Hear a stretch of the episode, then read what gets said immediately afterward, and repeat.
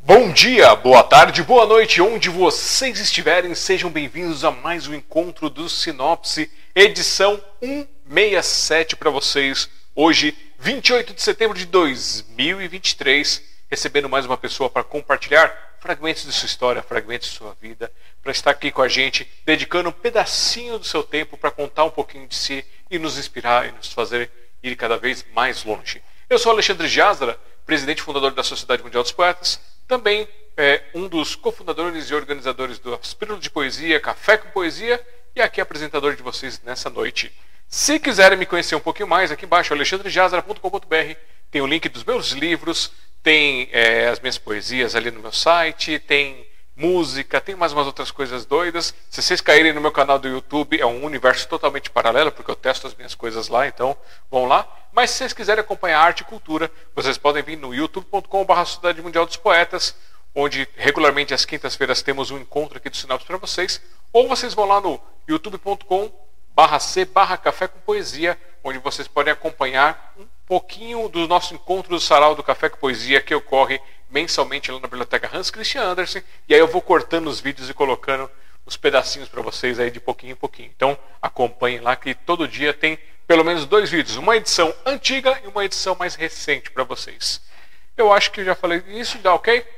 É, aqui em cima você tem o smdp.smdp.com.br ou Sociedade Mundial dos Poetas.com.br, que é o site do nosso projeto, desse projeto multicultural para vocês onde eu estou dedicando hoje, posso dedicar hoje 10% do meu tempo para vocês, o restante, ó, só aquela corrida aí que nossa de cada dia. Mas quiserem lá conhecer um pouco mais, vão lá, smdp.com.br. Se quiserem apoiar, vocês podem fazer isso gratuitamente entrando no smdp.com.br, fazendo parte das nossas redes sociais, comentando, compartilhando, fazer todas as interações.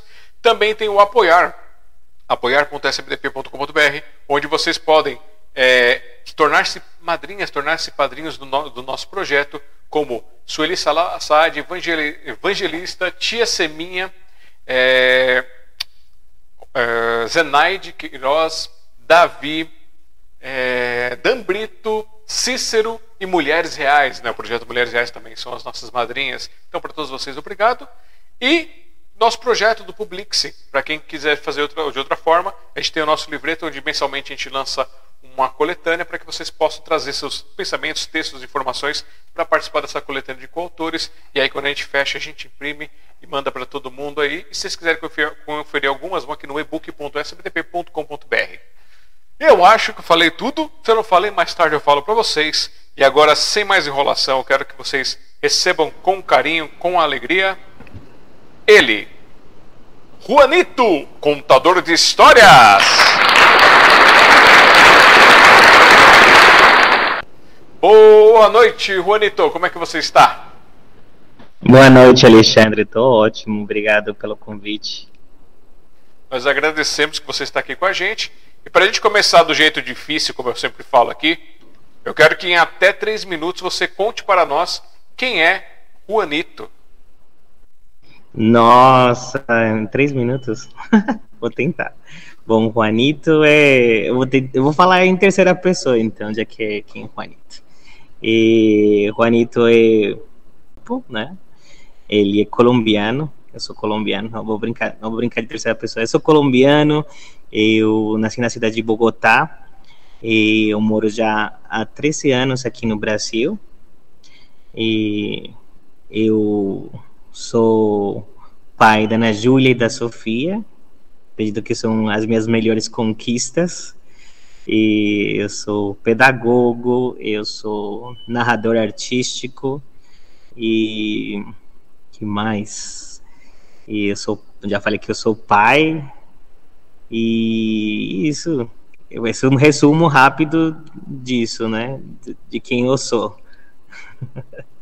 eu gosto, eu gosto muito de de piadas também, gosto de contar piadas, de escutar piadas, de me divertir com amigos. É, eu acho que mais ou menos é um resumo rápido.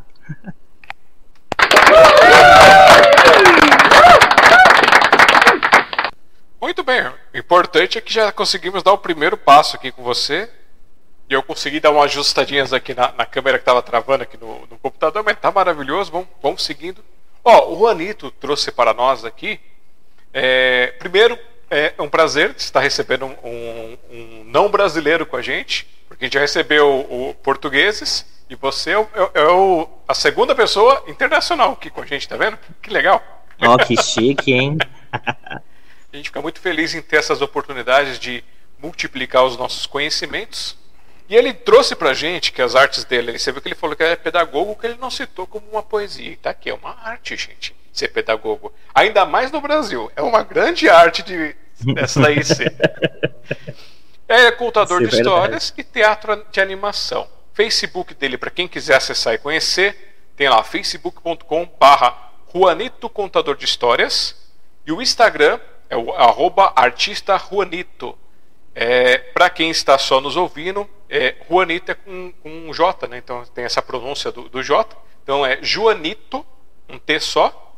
E aí, claro, com a pronúncia Juanito. Então, para quem só está nos ouvindo, para quem está nos acompanhando por podcast, ou para aqueles que são apenas ouvintes, não videntes, muito obrigado por estar aqui com a gente nessa noite. E o Instagram dele para eventos, projetos e muito mais, vocês vão entrar ali no WhatsApp dele, que é o 5511 979 500 595. Faltou algum link? Não, tá tudo bem. Até tá vendo? Você falou mais coisas do que eu sobre mim. eu acho que eu fiquei nesse começo, eu fiquei um pouquinho né, ser nervoso e esqueci um monte de coisa. Você já falou tudo. então vamos deixar você mais à vontade aqui com a gente para contar um pouquinho dessa história, registrar sua biografia digital aqui, que ela fica aqui no nosso canal do YouTube, mas também agora está indo para o Spotify. Eu estou colocando de pouquinho em pouquinho os vídeos lá. E lá no Spotify a gente já está chegando em mais de 10 plataformas de podcast diferentes. Então, Amazon, Apple, é, Google e outras tantas que tem por aí. Então, olha só, expandir horizontes para todo mundo. Maravilhoso. É, deixa eu pegar o que, que eu tinha anotado aqui em cima. É, tô bagunçado. Vamos lá. Dessas suas artes que você citou aqui pra gente logo no começo, o que, que veio primeiro? O pedagogo, o contador de histórias ou o teatro animador? Ui. Acho que é difícil colocar em qual que veio primeiro. Porque eu acho que algumas delas começaram juntas e eu só fui descobrindo eh, elas.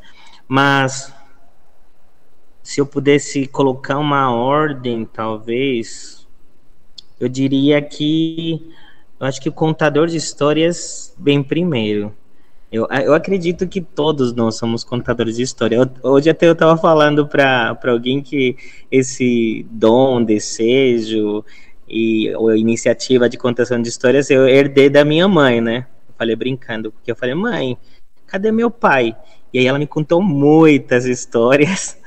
Então isso criou em mim provavelmente um, um também um caminho. Ela que abriu o caminho da contação de histórias. Mas é, a gente brinca, né, como, como contadores, como narradores, que o conto, a história é intrínseco. Você sempre, quando sua mãe vai falar assim, ô Alexandre, quem quebrou o vaso? Você conta uma história. Então eu acho que sempre é, o contador de história nasce primeiro de alguma forma. Mas no meu caso foi isso. Eu preciso contar um pouquinho sobre a Colômbia em relação a isso, porque a, a Colômbia ela tem uma questão de narração de história muito forte como cultura. Então, é, que um pouquinho diferente é, de como acontece talvez no Brasil e em outros países, você vai na praça, sabe, uma praça pública, um parque, e você vai encontrar alguém contando histórias quando você está dentro de um ônibus, alguém vai subir e vai contar histórias. Isso é muito cultural. Então, para mim, a, na nossa cultura, a contação de histórias, a narração oral, ela estava, acontecia em diferentes espaços. Você não tinha que ir até a biblioteca pública para ouvir histórias. Você não tinha que ir até um lugar específico assim, que fosse fechado, né? Para para um evento específico, senão que era uma coisa do cotidiano. Você sobe um ônibus e tem alguém contando história. Você vai na, no parque comer um sorvete e tem alguém contando histórias. Então, acho que nasceu primeiro em mim isso, né? E por isso eu conto isso, porque em, na minha adolescência eu fui cativado pelos narradores de histórias em Bogotá. E eu comecei a andar com essa turma e eu lá comecei a me aventurar e, e subia para contar histórias nos ônibus. Eu acho que tenho muita, falo muito isso porque eu tenho saudade. Eu queria fazer muito isso aqui no Brasil, mas aqui eu tenho é um pouco mais complexo, mas eu já vou tentar fazer. E depois eu acho que também na escola e pela pelo estava talvez no quinto, sexto ano, eu na verdade eu sempre fui uma criança eh, que dei problemas para os professores, certo?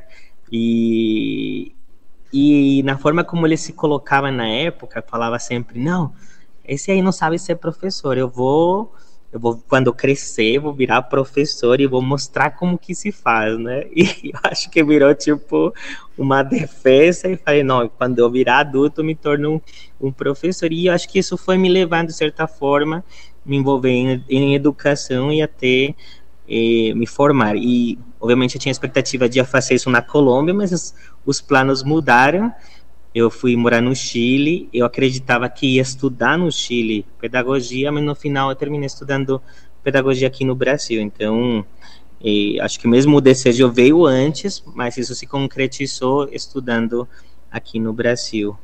Aí você perguntou se era o pedagogo, se era o contador de história ou se era. Ah, esqueci o terceiro que você perguntou. Teatro de mas animação, acho... mas a gente vai conversando, ah, relaxa. Então...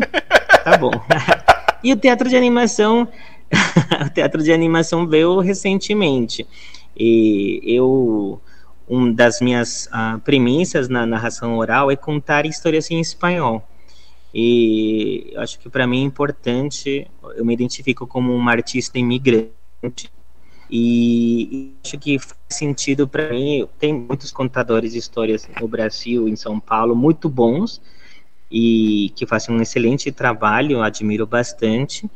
E só que tem poucos, muito poucos que contam em espanhol. E, e tem muitas comunidades eh, hispanofalantes aqui no Brasil. E, e mesmo que existe uma, uh, um, trabalho, um, umas políticas públicas focadas no lazer e as pessoas eh, aproveitar da cultura do lazer e de outras propostas, essas propostas todas são em português, essas propostas todas são a partir de brasileiros. Então, acho que trazer uma espécie de lazer, uma espécie de conteúdo, uma produção cultural imigrante uma segunda língua faz se faz necessário, né? Tanto para imigrantes de segunda como primeira geração. E eu comecei a contar em espanhol. E aí eu achava que estava arrasando, né? Porque estava contando em espanhol, mas depois eu fui percebendo que não, não significa só eu contar bonito em espanhol. E o público? Eu sei que tem, e, a, tem um pouco de repertório, sim, mas eu não estava, talvez, puxando deles é, o quanto a história fazia sentido, né? Eu só estava preocupado em narrar uma história em espanhol. E aí, quando eu vi que a entendi que a interação com crianças o brinquedo, o boneco, ele fazia essa esse, esse caminhar, essa jornada, essa travessia da história com crianças se fazia muito mais fácil quando envolvia um brinquedo, um boneco, um objeto.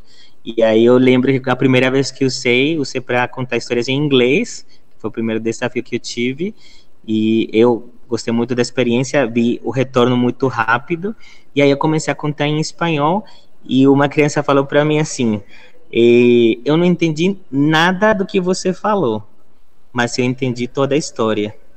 Aí eu falei, de sério? E aí eu perguntei, e aí ele contou exatamente toda a história, porque ele tinha entendido muito bem, compreendido com, com a ajuda dos bonecos. E aí então, aí começou uma pesquisa muito mais profunda com o teatro de bonecos. Então acho que seria nessa ordem, talvez.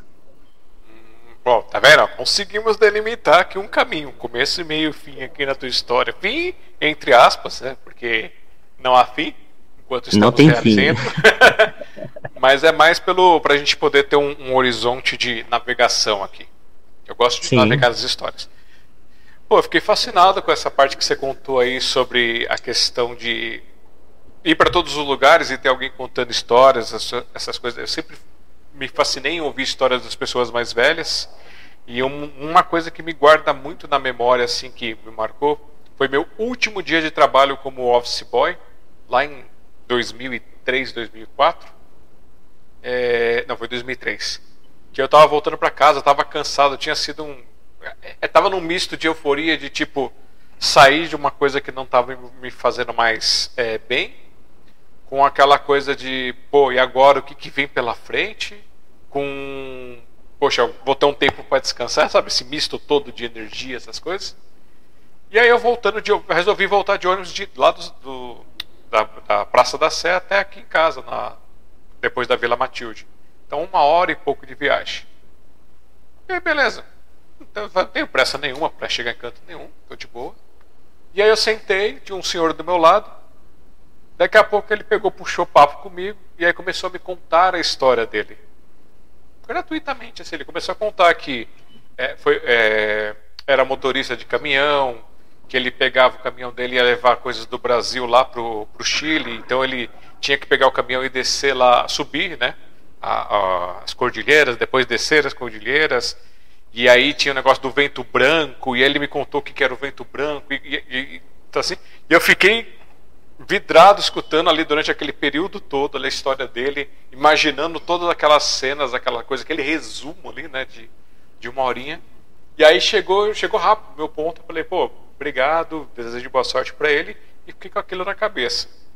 Aí eu já era meio apaixonado por essas maluquices aqui e fui bolando isso com o tempo para poder nascer só depois, quando todos ficaram em pânico aí, né? Esse programa aqui do Sinopse, para ter a contação de histórias das pessoas. Mas é fantástico, eu acho fantástico isso e acho que é uma coisa que se perde muito a oralidade por aqui. Sim, é, eu, acho, eu acho genial isso, né? É, você ter uma uma escuta ativa e poder perceber isso, né? Porque eu, eu diria assim, é, como me identifico como um artista o, imigrante urbano, mas é, a, histórias estão acontecendo o tempo todo. Histórias estão sendo contadas o tempo todo. É só você querer ouvir e ser parte da história, né? Então, imagina é, essa história maravilhosa que você deve ter ouvido, né?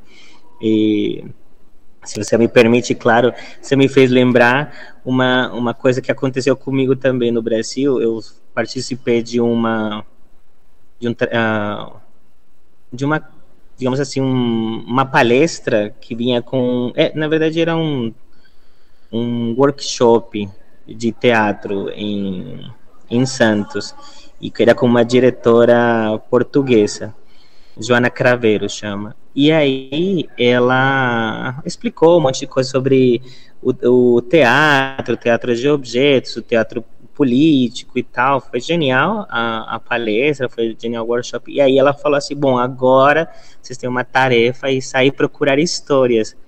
Acho que nunca, mesmo é, eu já fiz vários cursos de contação de história, de narração artística também, uma pós-graduação, mas nunca teve isso assim tão tangível. Vai lá procurar uma história e volte. Achei isso tão louco.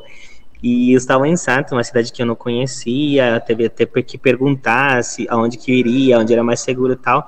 E aí eu voltei com a história do, do guardião do Panteão dos Andrades. É uma história que, que eu escrevi e, e contei para ela. E era justamente depois de procurar um monte de histórias, falando assim, ah, o que, que eu vou falar? Eu cansei, eu sentei um lugar X e estava olhando um, um monumento, um panteão. E eu falei, ah, achei estranho assim e tal. E aí eu vi a placa que estava faltando os parafusos, parafusos de metal. E eu fiquei meio assim, meio pensando. Aí sentou uma pessoa e aí ele mesmo falou assim: Ah, você está olhando para isso? E ele começou a contar a história sobre os parafusos, porque que não tinha, que tinha acontecido. E aí ele contou. E aí depois eu construí a narrativa dessa história que ele tinha me contado. Então era ele chamava Adão, por incrível que pareça, e a irmã chamava, chamava Eva. Eles moravam em São Vicente os pais, e aí ele saiu de São Vicente e veio morar nas ruas, porque ele é um morador de, em, em situação de rua, em, em, Santos, e ele era o guardião do panteão dos Andrades, porque os ladrões vinham e tentavam roubar os parafusos da placa do panteão dessa família antiquíssima. E aí ele sempre defendia a placa. Ele tomou várias facadas, terminou várias vezes no hospital, tentando defender a, a, placa dessa família. E eu falei, nossa, eu contei essa história, achei fenomenal. Ele contando sobre sua vida. Obviamente tem muitas mais coisas que ele contou, mas é, contar quem é o nome dele, o nome da irmã, e o que, que ele fazia nesse local e por que, que ele fazia o que fazia, eu achei uma história que foi um presente. Então, a gente tem que estar disposto a ouvir, a gente ganha muitos presentes. Histórias de vida são também presentes, né? Sim, e às vezes só precisa de, de alguém disposto a escutar, né? Só para poder registrar aquele momento. Com certeza. E contar as coisas. É, a gente, pelo menos eu, eu, gosto de acompanhar essas coisas, então eu vou pelo, vou pelo meu, meu prisma, né? Pelo meu viés aqui. É, eu procuro assistir coisas que contem histórias, tudo, mas às vezes pode ser coisas, histórias meio milaborantes demais, mas é legal para dar aquela entretida, para fazer viajar, ainda mais que eu gosto de escrever, gosto de cantar, tocar essas coisas. Então, gosto de consumir coisas assim, mesmo que elas sejam estranhas para poder apreciar. E aí, dentro Sim. dessas coisas, eu, eu me admiro muito quando tem algum tipo de programa que traga um pouco do registro histórico de um, de um povo, é, de um povo é, aqui da, da, América do Sul, da América Central, né, o, o, os mais antigos também, ou então conte histórias de, dos povos, porque são, eu acho fantástico, é, que é pelo menos a, o que eu notei no meu, no meu prisma é que os povos mais antigos, consequentemente também os povos é, é, cada vez mais ligados aos povos originários, eles têm muito aquela ligação da terra, aquela ligação com, com com a natureza, com as coisas, de cuidar, de equilibrar. Assim, claro, tem, são humanos e humanos têm as suas ganâncias, têm os seus, seus egos, têm os seus ites e outras coisas mais.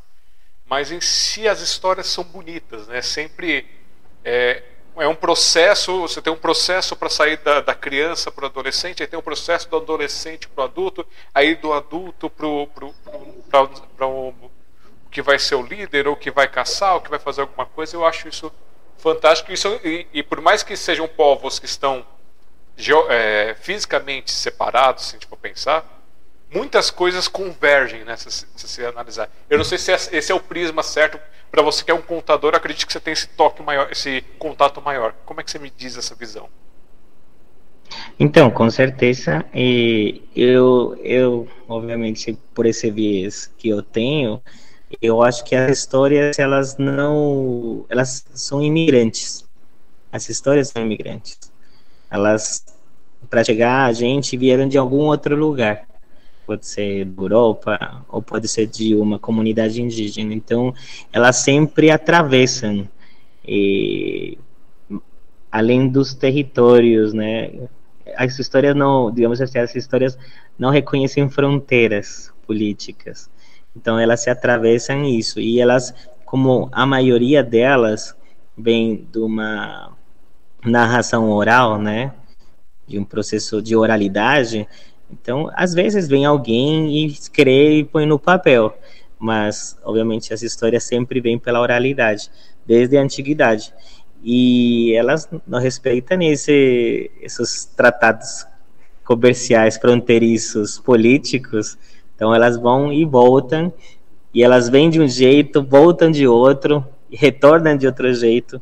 E sim, tem muito. Eu acho que e eu fico admirado porque realmente a assim a gente pode falar dessa história no geral, né? Então a gente entende esse tipo de oralidade a partir dos contos de fadas, e nós estamos falando no começo de história de vida, também faz parte da narrativa ou da oralidade, e também tem os mitos e as lendas, certo? Então, muitas vezes esses mitos, essas lendas, elas vêm dos, dos povos originários, e quando você vai conversar em com diferentes grupos de diferentes comunidades, você percebe que às vezes são as mesmas histórias e muda muito pouco sobre, sobre elas, né? Então tem várias histórias assim que você ouve e, é, por exemplo, assim, só a, a modo de exemplo, tem o, o boto cor-de-rosa, né? É, que provavelmente você já ouviu em algum momento. Sim. E você pode falar assim, ah, não, essa história é brasileira, né?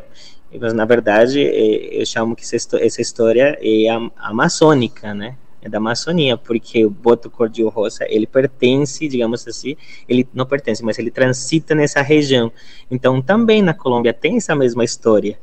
E, e às vezes eu falo que essas histórias, às vezes, têm histórias primas, né? Ou a gente fala que tem histórias primas, porque você começa a contar, a entender uma similaridade. Então, por exemplo, na Colômbia tem uma lenda que eu conto, tem várias versões, mas que chama o Homem Jacaré.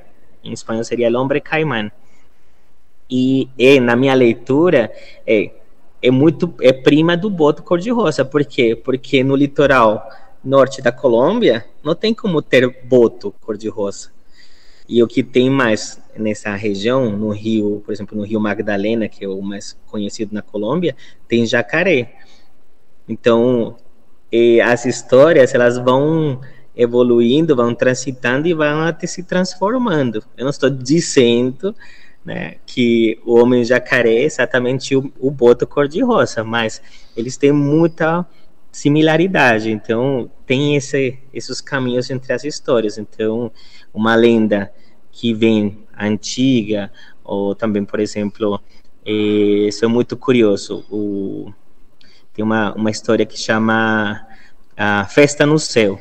A Festa no Céu é uma história que se conta em várias comunidades indígenas, em vários povos originários, e eles mudam muito pouco, às vezes não muda nada, às vezes muda o animal da história, mas continua tendo a mesma base. Então eu acho isso maravilhoso.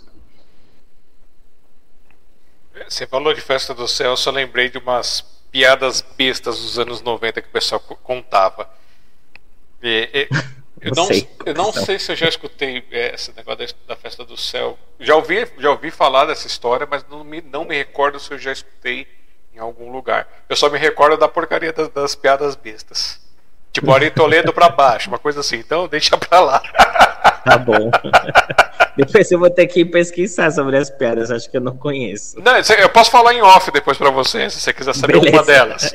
Mas é porque não, não, não são próprias. O, pro nível do pessoal, tipo ali, final de 80, 90, era aquela coisa bem pesada aqui. Você tá aqui no Brasil desde quando? Eu estou morando de, desde, desde 2010. Ah, tá. Então você não pegou é, essa época obscura. Provavelmente não. Eu falo obscuro assim porque é, o bullying era ok, né? Tipo a forma de, de você tratar as pessoas de, de qualquer jeito. Você tinha ainda o resquício das das pessoas antigas ainda é, com os seus diversos preconceitos. Então é, é, é branquelo, gordinho e outro. Eu tô falando do, do, meu lado, tá? Com as coisas que eu, que eu escutei, né? É, leite azedo e outras coisas assim. Tinha tem coisas mais pesadas que se diziam para outras pessoas, uhum. né? Então para as outras, outras de outras etnias, tudo, preconceitos diversos. E anos 90, assim, eram piadas de nível, assim, horário, horário da tarde, você vê homens e mulheres se agarrando numa piscina eh, para pegar sabonete ah, de biquíni. do Google, é, então, quem não conhece? Quem não conhece? De coisas, eu que... Então, coisas da sim para pior, né? Que a gente tinha na, na TV aberta, era meio soltando é verdade, os cachorros. Concordo. concordo. Então as piadas não eram tinha um pesadas. filtro. Não, não, não tinha um filtro naquela época. Se fosse YouTube era no Fred Flame. Mas é. assim, você estava contando, você estava falando que eu estou anotando algumas coisas que vão surgindo aqui na minha cabeça para poder fazer, para poder trazer mais umas perguntas, né? É, primeiro, você tem ainda pessoas familiares que, que estão fora do Brasil que se acredita que vão assistir aqui com a gente?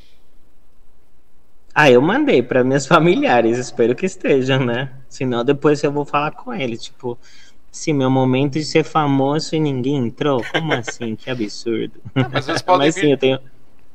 Eu tenho. Você assim, tenho. Uh, tem minha família. É, eu sou adotado, né? Então isso não, não diz, mas eu tenho minha família por parte da minha mãe, é, adotiva. E, mas eu, eu, normalmente não uso essa palavra com ela, né? Mas ela, ela me adotou desde pequeno e, e me trouxe para a família que é minha família. Vou usar a palavra família de sangue, mas é por isso, né? Esse vínculo já que temos. Então, eu tenho minha mãe lá, mas também ao mesmo tempo eu tenho, digamos assim, uma segunda mãe, né, que é uma ou segunda mãe adotiva. Eu brinco com isso porque e, o meu melhor amigo na Colômbia, que espero que esteja aí me ouvindo, né, o Jonathan, e a gente desde a, essa parte de adolescência a gente passou muito tempo juntos. E, e eu, eu, eu praticamente só não dormia na casa dele todos os dias, mas eu ficava o tempo todo e aí no final, nesse momento de isso, a gente passou muito perrengue com isso, viu? Até, até a polícia foi me buscar na Eita. casa da mãe do meu melhor amigo. E, e aí ela começou a pegar muito carinho, então ela me apresentava como outro filho, como filho adotivo para os amigos, para os familiares. Aí depois a gente ficou com um vínculo muito forte realmente, então ele chamou ele de irmão. E, e, então é minha outra família. Então tenho, tenho duas famílias na Colômbia, digamos assim. Oh, maravilha. Então, se eles estiverem assistindo agora, se forem assistir posteriormente, vou tentar aqui, hein? É, até anotei para não sair feio. Buenos dias, buenas tardes e buenas noches. É, muitas gracias por estar aqui conosco, é, outros, é, seguindo esta história hoje. Deu? Cadê o botão de palmas?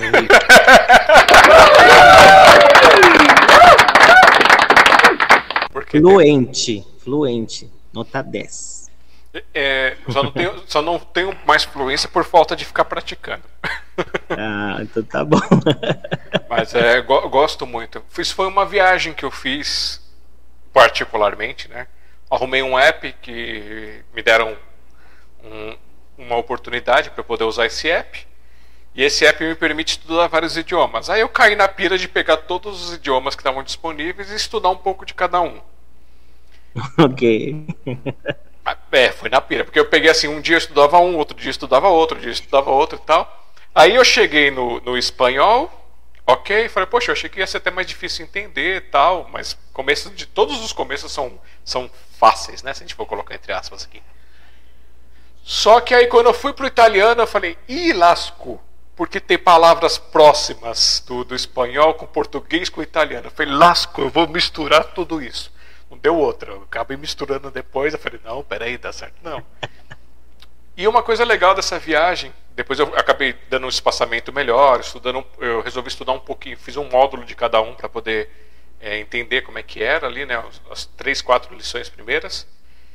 E aí eu comecei a fazer uma ligação linguística, né, que a gente de irmandade que a gente tem, porque é, você pega assim, vai no, no, nos, nos, idiomas de origem, de mesma origem, você vai ver, ah, o português está ligado com o espanhol, que está ligado com, com, o italiano, que está ligado com o francês. E aí você chegou nessa ponta do francês, você vai cai no, cai no, no alemão, que está ligado com o inglês. E tem coisas que estão misturadas e você começa a falar, nossa, que fantástico, que né, essa mistura de história. É questão da, da, da, pronúncia, né, da diferença só. Então, eu acabei achando fantástico. Tanto que, assim, teve até russo. É o, russo o russo você cai pro. É, ai, como é que é o nome do, da origem do, de uma russa? É, aí depois eu lembro aqui. Vou, vou, vou olhar aqui para poder ver que é, uma, é diferente a formação né, do, do, do, do, idioma. E aí você também percebe que tem um jeito, né, por mais estranho que pareça, mas tem, tem toda aquela coisa. Aí você fui para o japonês, fui para o chinês, fiz, vi o árabe, vi as coisas. Então experimentei um pouquinho de cada coisa. Falei, tá, agora eu vou criar uma rota para estudar direitinho cada coisa individual, porque senão eu vou ficar doidinho com isso. Aí você conta aqui para mim da questão do, de você ir contar histórias aqui é, no Brasil em espanhol. E aí eu sei que a gente, é, nós temos é, tem colombiano, tem boliviano, é, ai, peruano, é isso, peruano, até para esquecer. Venezuelano.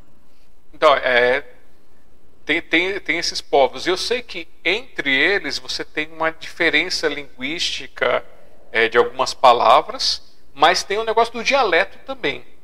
Como é que foi isso? Você, você teve esse choque também de você vir trazer e de repente alguém que fala, aspas, o espanhol não ter entendido? Como é que você teve alguma história desse tipo?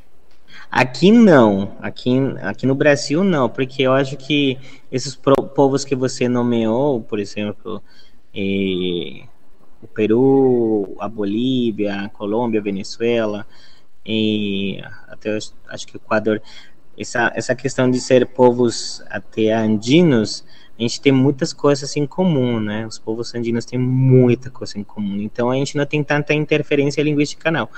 Mas eh, isso pode acontecer mais em outros lugares. Eu, eu morei assim, alguns anos na, no Chile. Quando eu cheguei no Chile, eu escutei as pessoas falando e eu falei assim, calma. Tipo, peraí, o que tá acontecendo? Eu falo espanhol desde que eu me entendo por pessoa, mas eu e não estou entendendo nada do que estão falando, o que, que, aconteceu aqui. E aí descobri, no caso do, do, dos chilenos, ele tem uma questão que é chamada de, de fato, até de chilenismo, é, porque eles usam muitas palavras próprias, né? Algumas vêm de origem mapuche, mas eles têm um dialeto próprio. Então, por exemplo, assim, para uma coisa que era muito engraçado. Eu escutei uma pessoa falando assim: Ah, teatro la wincha la chala. Aí eu falei: O quê? Aí eu tento, agora eu vou falar mais devagar: Teatro la wincha de la chala. Mesmo assim, entendi bolufas no, primeiro, no começo, né? Aí depois eu fui entender de eu amarro a fivela do seu chinelo. E eu falei, jamais essas palavras nem eh, Atara existe, né? Wincha não, não existe na Colômbia. E Chala a gente fala de outro jeito. Então, eles tinham palavras próprias, muitas palavras próprias. Então, isso dificultava, dificultava o, eh, o entendimento. E aí, eu brincava com eles na época, né? Eu falava assim, não, vocês, vocês não falam espanhol. Desculpa, falava para todo chileno, vocês não falam espanhol. Vocês fazem outras coisas, vocês torturam, vocês maltratam, mas você não fala espanhol. Você tortura espanhol, maltrata espanhol, mas você não fala. E, e eu, eu, ficava assim, tipo, achando um absurdo, porque, por exemplo, o morango, a, a fruta, na Colômbia chama fresa. Mas na Argentina e no Chile, chama de frutilla e frutídia, quando eu escutava a palavra frutídia, vinha na minha cabeça uma fruta pequena. Eu falei, a missão de que o morango é uma fruta pequena. Fruta, fruta pequena, uma amora, uma, uma jabuticaba, um, sabe? Mas não um morango, e menos os morangos chilenos, que são bem grandes. Então eu ficava inconformado com isso. Então eu tive problema de interferência linguística muito com os é, chilenos, um pouco com com os argentinos e paraguaios, porque eles têm uma coisa que a gente chama de castelhano ou espanhol rioplatense, que tem também suas particularidades, mas aqui com não senti isso com com povos bolivianos, peruanos, venezuelanos. A gente tem muitas coisas, e como só chama algumas coisas diferentes, mas é uma coisa que você começa a entender por, por exemplo, isso também acontece no Brasil, quando você escuta mandioca e escuta aipim e escuta macaxeira. Então, é a mesma coisa, provavelmente. Eu posso falar uma besteira, mas. Não, não, é a mesma coisa, a mesma acho, coisa. mas com nomes diferentes, né? Dependendo do local, do lugar. E você já viajou muito pelo, pelos cantos do Brasil? É, que, que, onde você já conheceu assim? Não, pelo Brasil ainda não tive essa oportunidade. Eu conheço é, um, um pouco o estado de São Paulo, eu conheço Minas e eu conheço é, Manaus. E, ah, e Rio de Janeiro. Eu só conheço esses lugares, mas não. Por exemplo, em Minas Gerais eu não fui para Belo Horizonte, eu fui para. Bom, passei pelo Belo Horizonte, mas eu fui para Três Corações e outra cidade aqui, agora esqueci o nome. Rio de Janeiro, eu fui mesmo para o Rio de Janeiro e Manaus. E aqui algumas cidades do, do interior. Mas ainda tem muita coisa que eu quero conhecer no Brasil, ainda não tive essa oportunidade. Estou esperando alguém que me chame no WhatsApp que você passou e fala assim: queremos que você conte histórias nos quatro cantos do Brasil. Então, para isso acontecer, gente, ó, vocês vão lá e chamam ele no. Se for no Facebook, vocês vão chamar lá, facebook.com barra Juanito Contador de Histórias. Se for no Instagram, é o arroba artista Juanito. E se for no WhatsApp, 5511 979 500 595.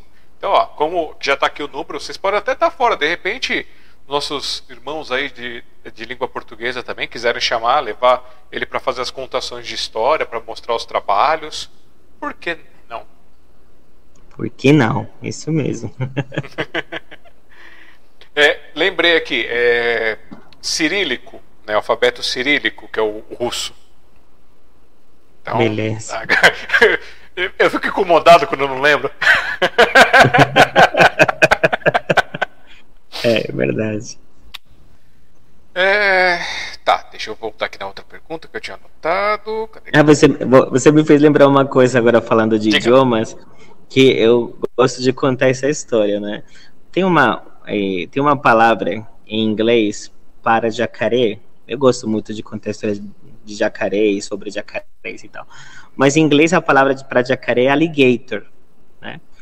E a gente tem essas conexões, né? Tipo, fala assim, ah, idiomas espanhol, português, italiano são línguas romances, vem do latim, a gente acabou de, você acabou de expressar isso.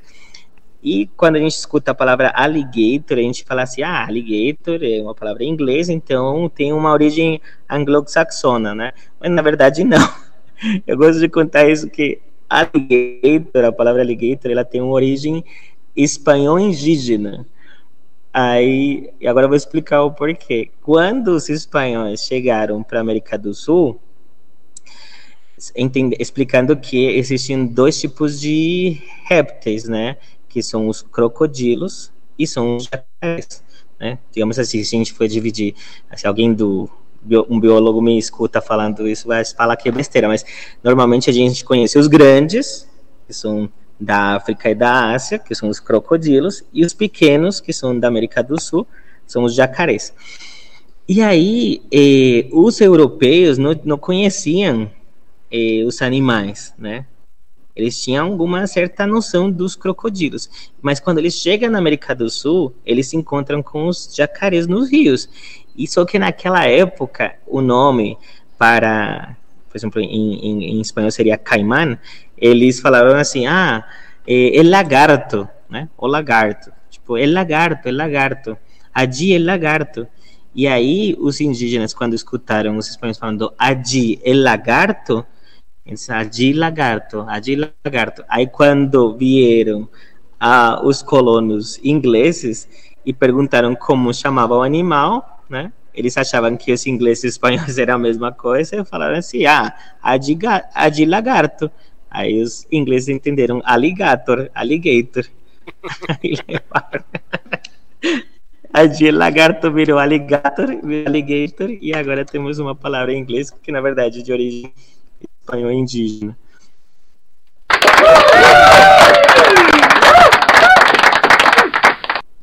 Para não te deixar sozinho aí na, nas palavras, eu vou até pesquisar aqui porque eu sei que tem uma diferença, né? O crocodilo, o jacaré, eles são crocodilianos, né? São da família dos crocodilianos. E aí você tem uma diferença. O, o crocodilo, ele vem da, do lado da família Crocodiliae, né? Crocodilidae, um negócio assim, né? Por do latim. Sim. Uhum. Enquanto o, jacaré pertence à família dos Alligatorei. Alligatorae, alguma coisa assim também. Agora uhum, os, os biólogos que, é, agora os, os, biólogos que me matem. então você tem, tem diversos tipos e é bem legal porque eles são famílias diferentes. Aí você tem é, separações que estão num ponto, que estão no outro. Eu acho divertido. Mas já que você é fanático por isso, me vem uma pulguinha cantar ao ouvido aqui. Você queria ser biólogo?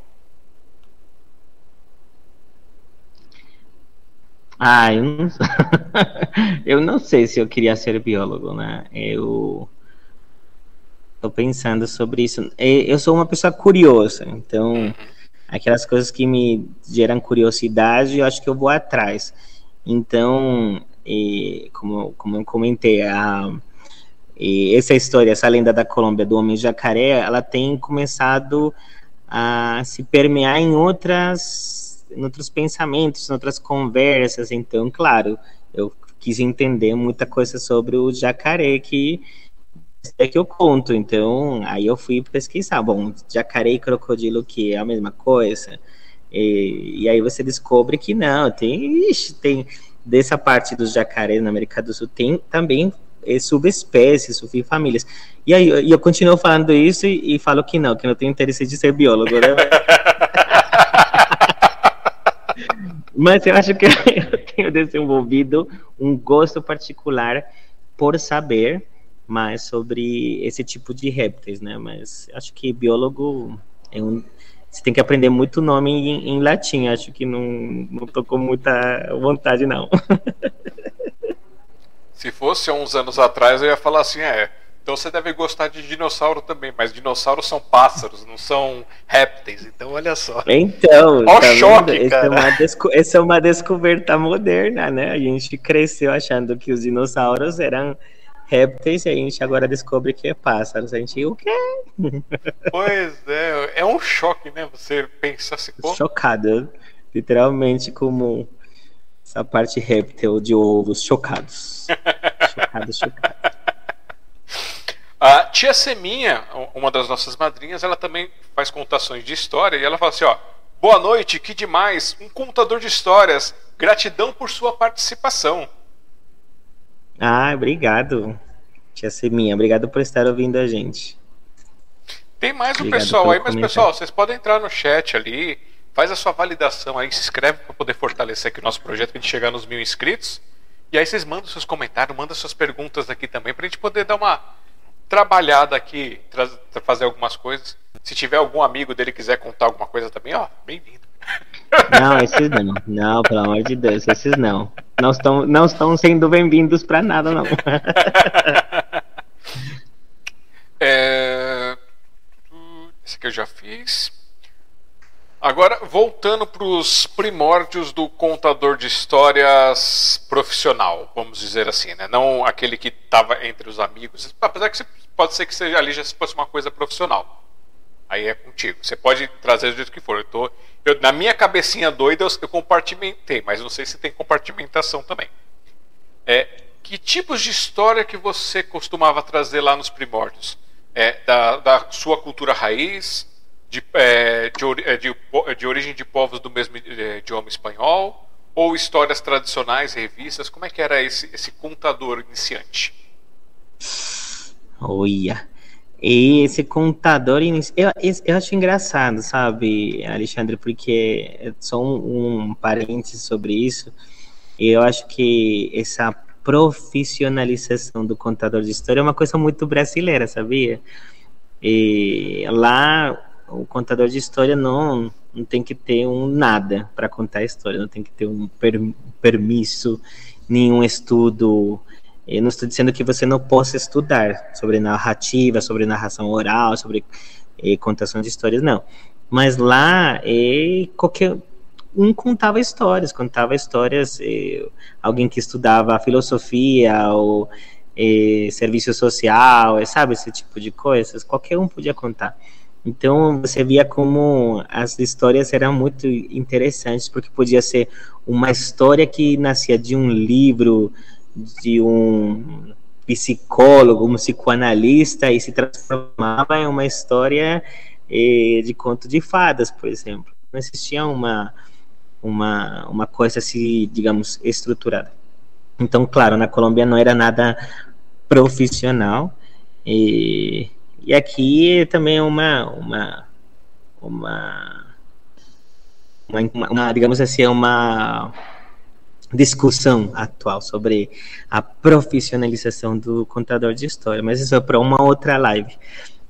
Mas falando sobre isso naquela época, eu acho que aquelas histórias que eu ouvia e que de alguma forma dialogavam comigo e que eu via algum sentido em contar, eu contava. Então, às vezes podia ser simplesmente um conto de fadas, ou como também possivelmente uma lenda da, ou conto tradicional da Colômbia, ou às vezes será uma história de vida. Então, e ou às vezes será um, uma mistureba de todo, de todas aquelas que eu falei. Então, podia ser qualquer uma, né? Não, não tinha um, uma coisa específica que eu contasse. Contava de tudo um pouco. É, de tudo um pouco mesmo, assim, tipo amor, romance, terror. é, então, eu acho que eu acho que as, as histórias elas têm um pouco de tudo colocar ela tipo, ah, só vou contar histórias de esse eu acho muito interessante. Eu posso estar falando besteira, meus professores, todos os meus professores brasileiros vão sair matando, mas eu acho que as histórias não, não se colocam dentro dessas casinhas, assim, sabe? E, a, os contos, as histórias, elas têm tudo isso. Elas têm amor, tem drama, tem tem terror, tem tudo isso em uma mesma história. Então, eu acho que a literatura provavelmente consegue você a, a, a, literatura na relação de consegue dividir por gêneros, mas eu acho que a, a, narração artística ou a, narração oral ou a narração em si, ela é mais difícil você falar assim, ah, eu vou contar história só de amor, história só de isso ou aquilo. E Pego esse verdinho e o. Esse, é, esses dois. E o azulzinho. Obrigado. O azulzinho grandão. Isso. É, desculpa, eu tava pedindo aqui um, um auxílio. é,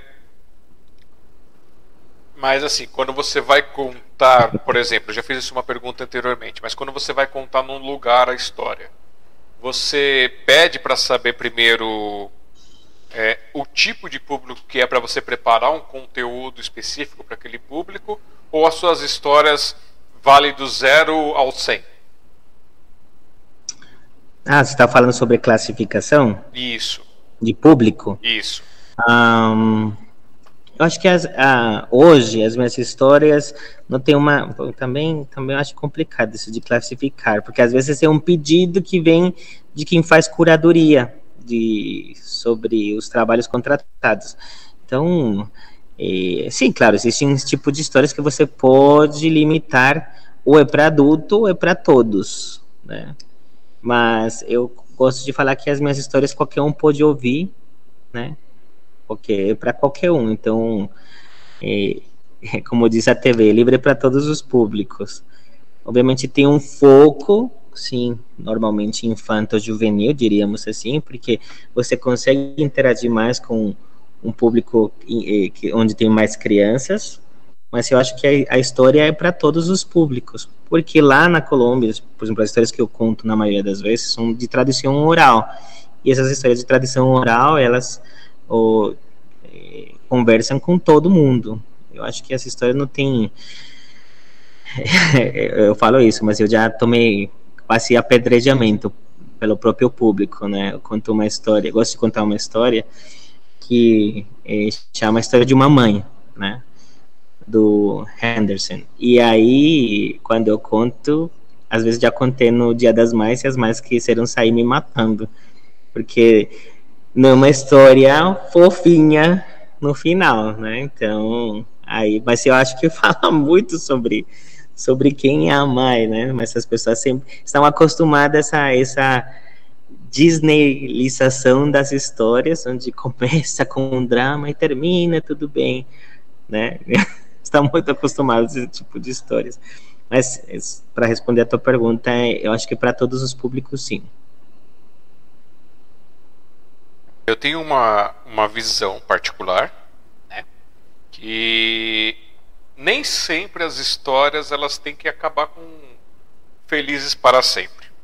Elas podem, por mais que elas nos choquem, mas elas podem sim, de repente, o herói morrer ou perder ou algo não dar certo, porque aqui fora, no mundo real, você tá pisando aqui, de repente tudo dá errado.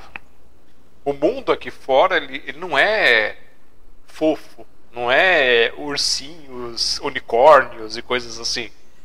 Ele é um mundo de choque. Eu acho que esse excesso de proteção, vou, vou chamar assim, que os pais, avós ou os adultos querem fazer com as crianças, ele chega a ser meio tóxico. Tem até o pessoal fala assim, não, criança não tem que ter contato com, com as coisas ruins, não tem que ter contato com os assuntos. Claro que não vai ter contato com o notícias populares da vida, né?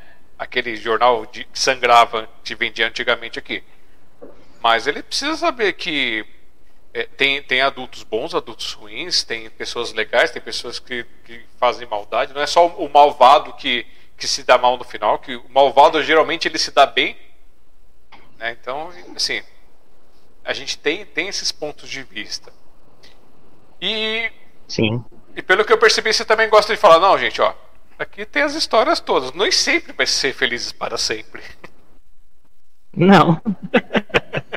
Nem sempre vai ser feliz para sempre. Eu, e acho que é importante isso, de, de, a gente, digamos assim, meio que em todas as, as artes, em todos os performances, em todas as mostras artísticas, em todo e sempre a gente tem que ajudar o público, né? Educar o público, educar a plateia e explicar isso, que nem sempre é, tudo termina feliz para sempre. Mas depende, né? Porque se a gente conta assim, então a, a Bela Adormecida depois de muito tempo, cansou do príncipe, se divorciou dele e viveram felizes para sempre. E a gente tem que. Aí, aí também, também caberia. Porque a vida, a realidade são diferentes. E eu acho que as histórias. Eu gosto dos, dos meus colegas que contam histórias sobre, sobre a morte, por exemplo. E tem pessoas que falam assim: não, nada a ver contar só história sobre a morte, mas eu acho que se não é através daquele lugar seguro, porque eu entendo as histórias como um lugar seguro, um ambiente seguro. E quando eu, eu digo assim, quando eu começo a contar uma história, eu começo a me conectar com a outra pessoa, com o ouvinte, com o público, e a gente cria um ambiente de história. A gente entra como se fosse é, Narnia entra no, depois do, de que você abre a, guarda, do, a, a, porta do guarda-roupa e entra em Narnia. Depois que você cruza com o carrinho correndo é, na estação de trem e entra no, na outra estação de trem que leva para a escola de bruxos. E quando você entra nesse ambiente seguro das histórias, você pode falar sobre qualquer coisa, porque não existe um lugar mais seguro para falar sobre isso. Então você pode falar sobre a morte em uma história porque é o melhor lugar seguro para aprender a lidar com a morte e assim com muitas coisas. Eu, eu, brinquei com, com a Bela Adormecida e tal, mas também foi trazer histórias sobre divórcio, histórias sobre um monte de coisas e é o melhor lugar seguro para poder tratar esses temas. Sabe?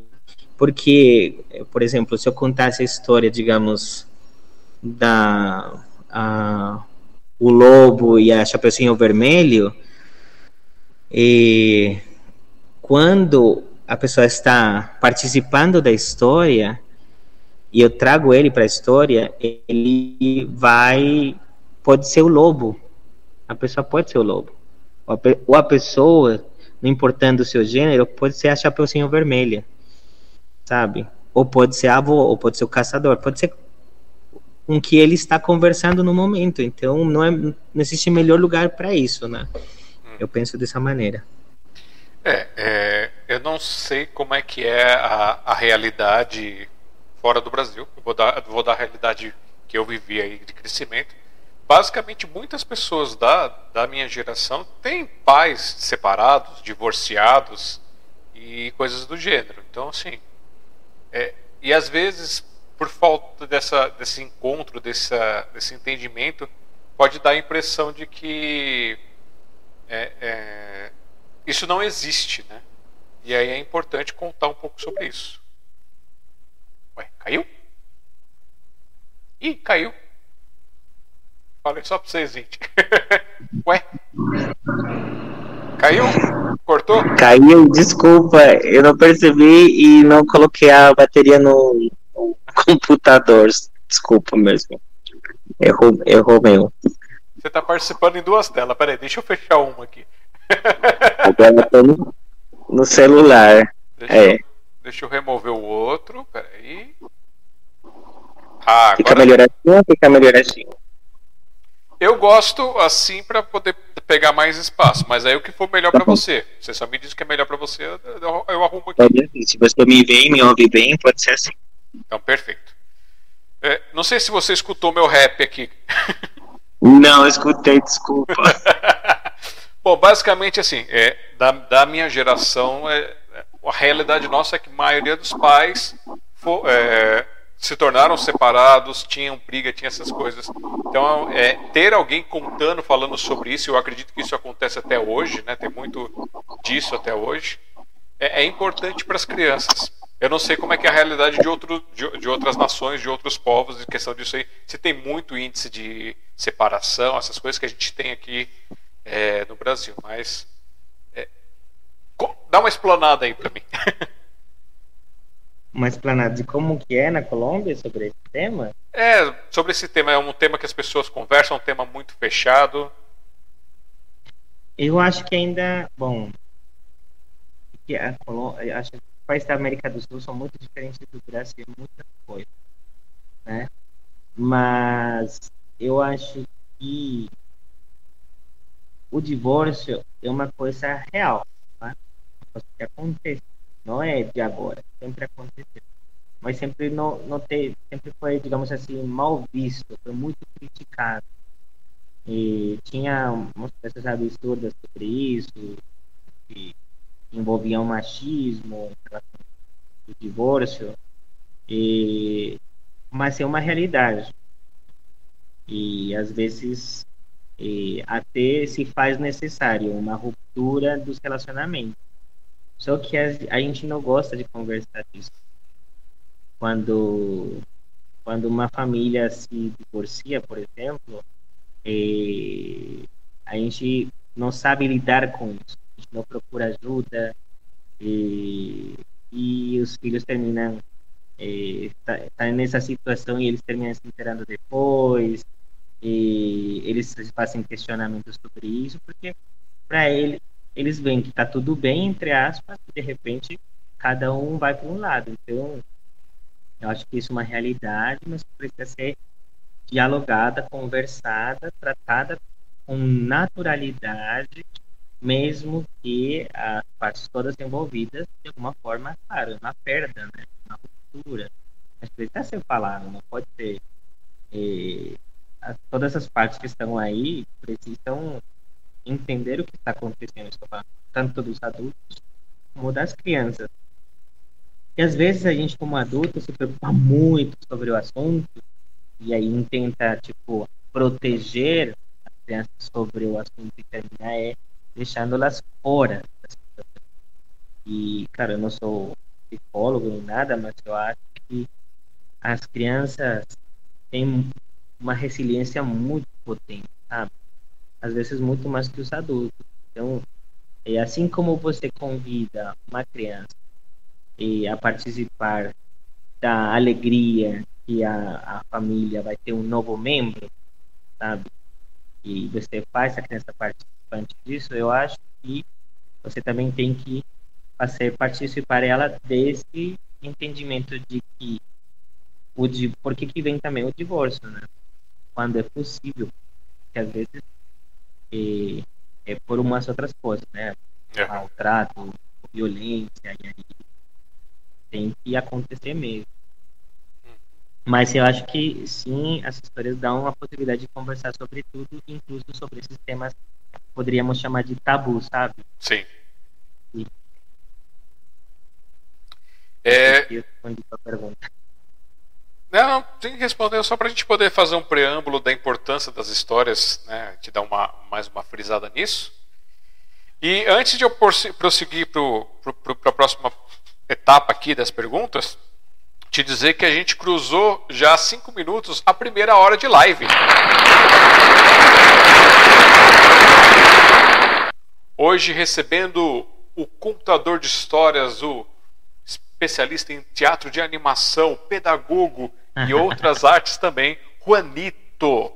Então ele está aqui com a gente. Quem quiser conhecer um pouco mais sobre ele, facebook.com.br Juanito Contador de Histórias ou Instagram, que é o arroba artista Juanito. E quem quiser contratar para eventos, projetos e muito mais, 5511 979 500 595. E hoje, 28 de setembro de 2023, para vocês, com mais carinho, com mais amor. E falando que o Juanito foi pego com vírus aí, então agora ele não tem mais tratamento, não tem vacina, não tem nada, que é a tag hashtag vírus do amor.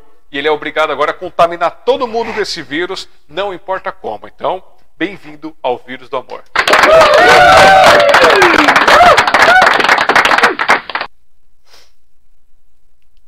Agora vamos conhecer um pouquinho mais. É, você tem costume de, de consumir leitura? Eu tenho. Eu tenho costume.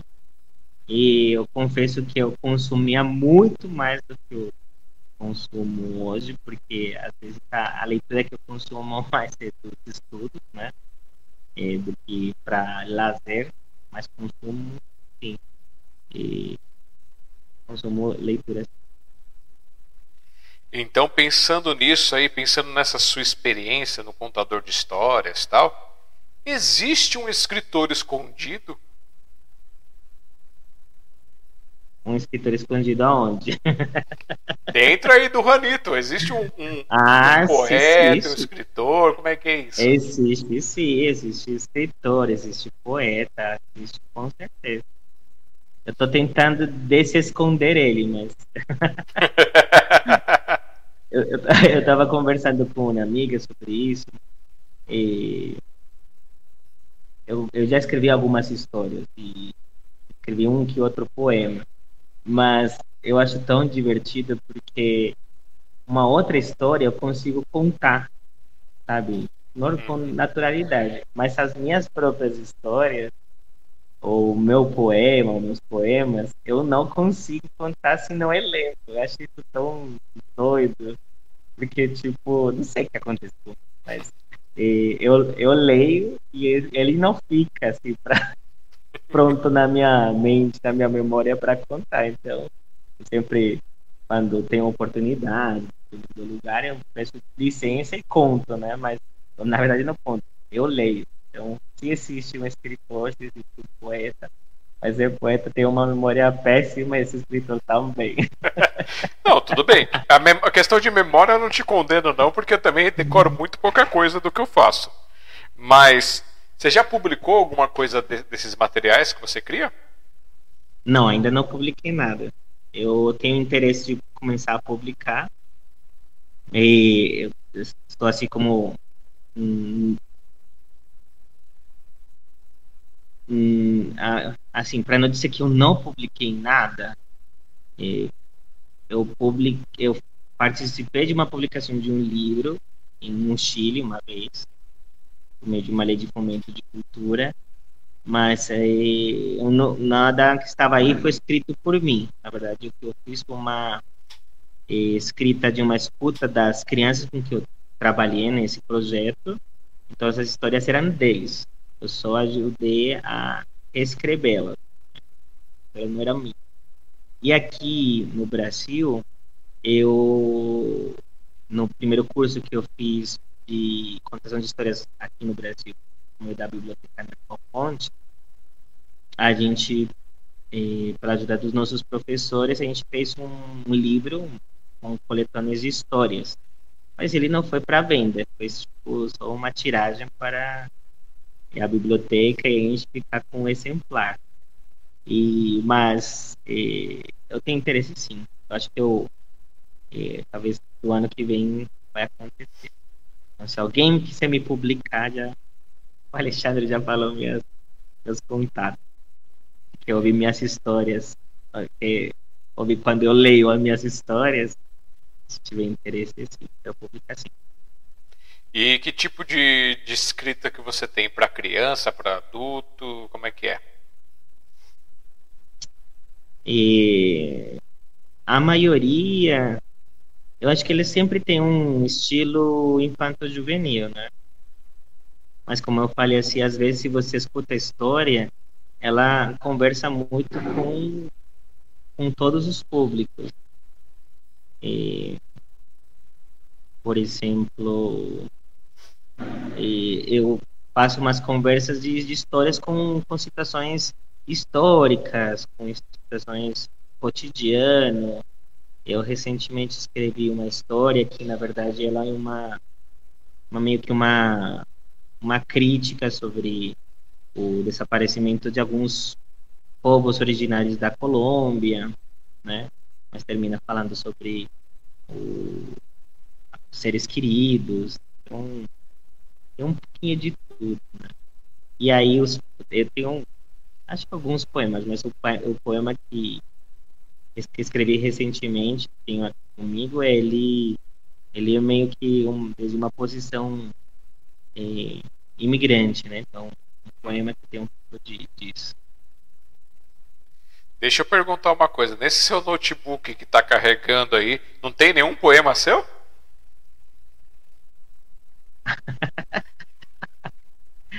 e... Ai, meu Deus. Deixa eu ver se eu, eu tenho aqui. Deixa eu ver se eu consigo pegar ele. Ah, Você quer que eu leia isso? Claro, Clóvis. Ah, Clóvis, deixa eu ver. Então, mas o problema é que eu acho que o poema está em espanhol. Não tem nenhum problema. Não há? Não tem nenhum problema? Eu, acho que Problema não há. Não há nenhum problema, então tá. Ó, enquanto isso, Juliana Oliveira Verone escreveu: Boa noite, adorando tudo isso. Parabéns pelo tema, sigo sempre aprendendo muito, pois amo ouvir uma boa contação de histórias. Excelente live, explicação e profissional. Muito obrigado. Qual que é o nome dela? Juliana Oliveira Verone. Juliana, obrigado, viu, por participar. E a tia Seminha falou: ó, Juanito, aqui em São Paulo tem o Museu da Pessoa. Vários idosos têm suas histórias de vida postadas e contadas por eles mesmos. Ah, que demais. Adoro isso. O melhor lugar para você ouvir histórias é esse tipo de lugar. Eu adoro estar lugar onde tem bastante pessoas já de terceira idade, idosos. Eles têm muitas histórias. É um, um repertório maravilhoso.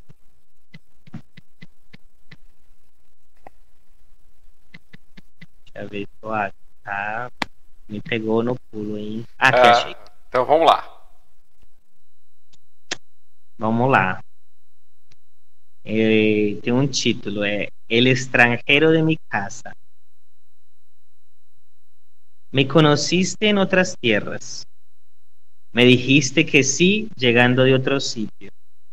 Deseoso de tus pechos sin haber dado un pico. Me he convertido en un sinvergüenza cáncer cuando tan solo era un solapado Virgo. Soy un desempleado, un dependiente de ti enfermizo, sin derecho ciudadano, sin gobierno o beneficio. De mi tierra soy el único, soy el extranjero de mi casa, pero aún no un extraño de la tuya. Solo me has convertido en extraño de tu cuerpo, de tus hospitalarios labios y tus besos. Me embriagaba en ti con la vid de tu juventud, pero lo perdí y casi me muero. Sentí que me quitaste la visa. La culpa es porque me quedé, el castigo es porque me fui, o la culpa es porque yo porque no soy de más allá y el castigo porque nunca seré de aquí. Rasgué tus documentos que me diste cuando penetré a la entrada y después de tantos viajes sin pensarlo dos besos, traje nuestra maleta cosas que no debía. Mi pasaporte junto al tuyo está vencido, esperando de un consulado cerrado, un milagro, un permiso. Soy un inmigrante, un sin refugio soy un ser sin alas, esperando tomar vuelo inhumano monetario. Mis palabras son ilegales para tus oídos fronterizos. Soy un desempleado, un dependiente enfermizo. Me siento tu empleado de los fines de semana sin derecho a horas libres, sino las pagas por mis servicios. Soy simplemente un mimicento mal marido de alquiler al que le volcaste el elixir que le embriagaba en el tanque de tus chismes y caprichos. Soy un Juan con miedo de nunca llegar a ser el ancestral de mi propia etnia, de que mis plegarias de palabras europeas positivistas muertas no sean más oídas por Yaninille, el dios Tinigua. Soy un finado, un inexistente recordado en el olvido, transformado de un nombre sustantivo en tan solo un número, un género, un desnaturalizado en una planilla que muere de espera de un dolor de oído no escuchado.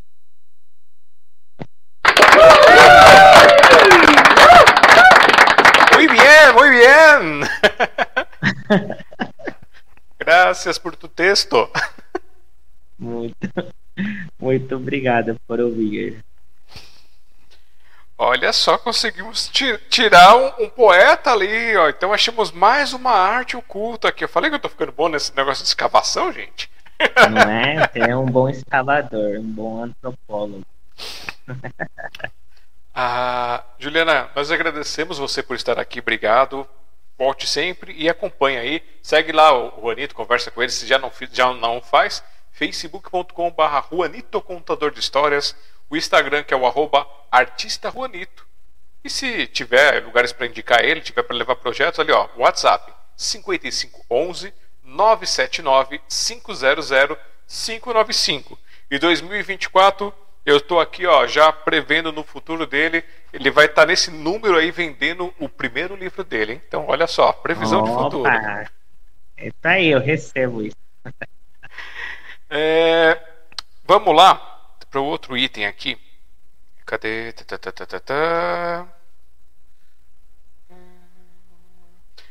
Ah, então ó, já, já tiramos um pedacinho aqui. No próximo programa que você vir participar para contar as novidades para a gente, você traz mais textos para poder apresentar também. Com certeza.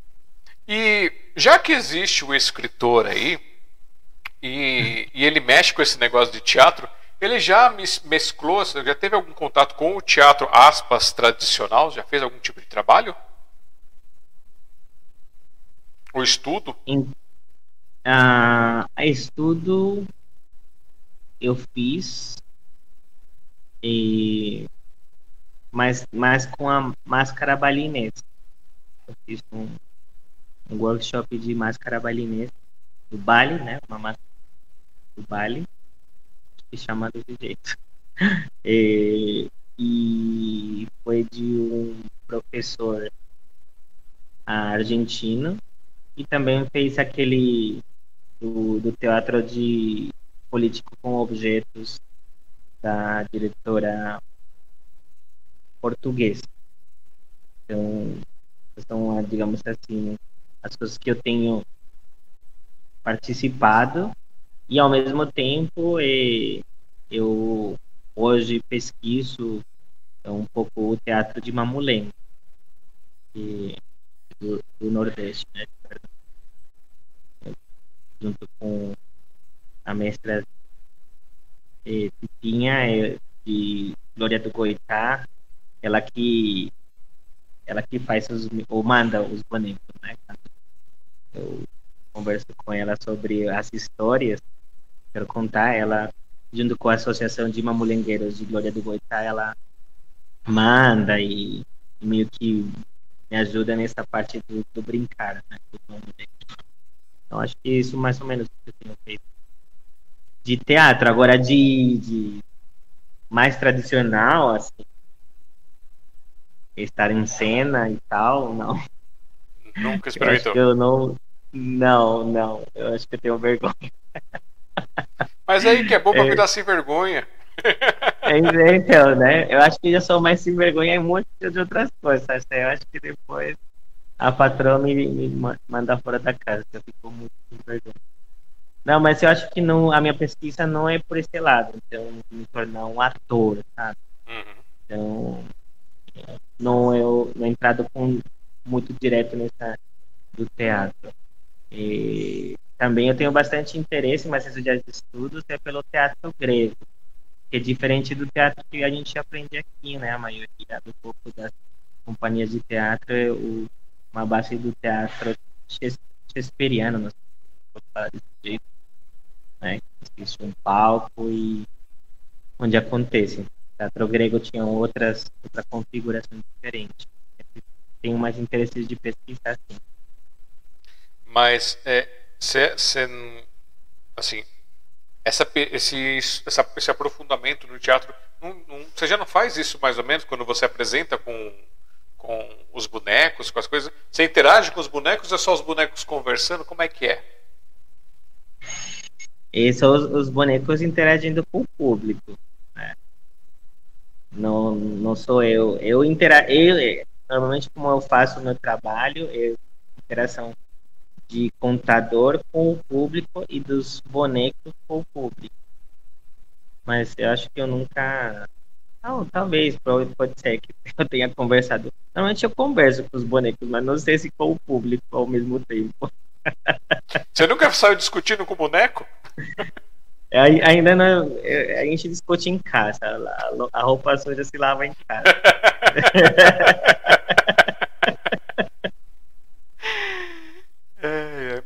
E você já fez alguma coisa ou tem vontade de fazer relacionada à palhaçaria? Eu, eu tenho muita curiosidade, muita curiosidade, mas ainda não explorei essa parte, né? E eu tenho vários amigos que são palhaços, eu tenho muito profundo respeito de, e admiração, e mas ainda não não entrei, não sei porque, eu acho que e eu, eu vou aos poucos, né? Então, nesse momento, a minha pesquisa é com o teatro de Bonet. Mas não estou fechado a não experimentar a palhaçaria. Eu acho maravilhoso, porque é, eu falei, né, que eu fiz aquele workshop de é, máscara balinesa. É, como eu entendo a palhaçaria, é o uso da menor máscara do mundo, né? Do nariz vermelho. E eu super admiro. E tem muito, tem até contador de história, tem muito ator que já fez alguma coisa com, com palhaçaria, mas ainda não. Mas te confesso que tenho vontade de é, deixa eu ver uma outra coisa. Bom, já que a gente fala de teatro, essas coisas, existe um Juanito dançarino? Ah, esse sim, mas isso não tem a ver com teatro. Meu amigo, a dança é que nem a contação de histórias, está intrínseco. Você nasce e quando bebe peito materno, o leite na mamadeira, aí passa o dançarino. que tipos de dança? Existe uma dança específica ou a, a dança que o corpo dançar? Ah, você pode botar até o hino nacional que eu danço. Não, mentira. Mas eu, assim, obviamente por ser da Colômbia, tem ritmos que são mais tradicionais que eu gosto bastante. Então, na Colômbia tem vallenato e, e, tem outros ritmos muito parecidos e eu amo. E te, se dança muito salsa, provavelmente você já tem ouvido sobre ela. Já tentei. Muito merengue, se dança muito merengue, amo também, e bachata.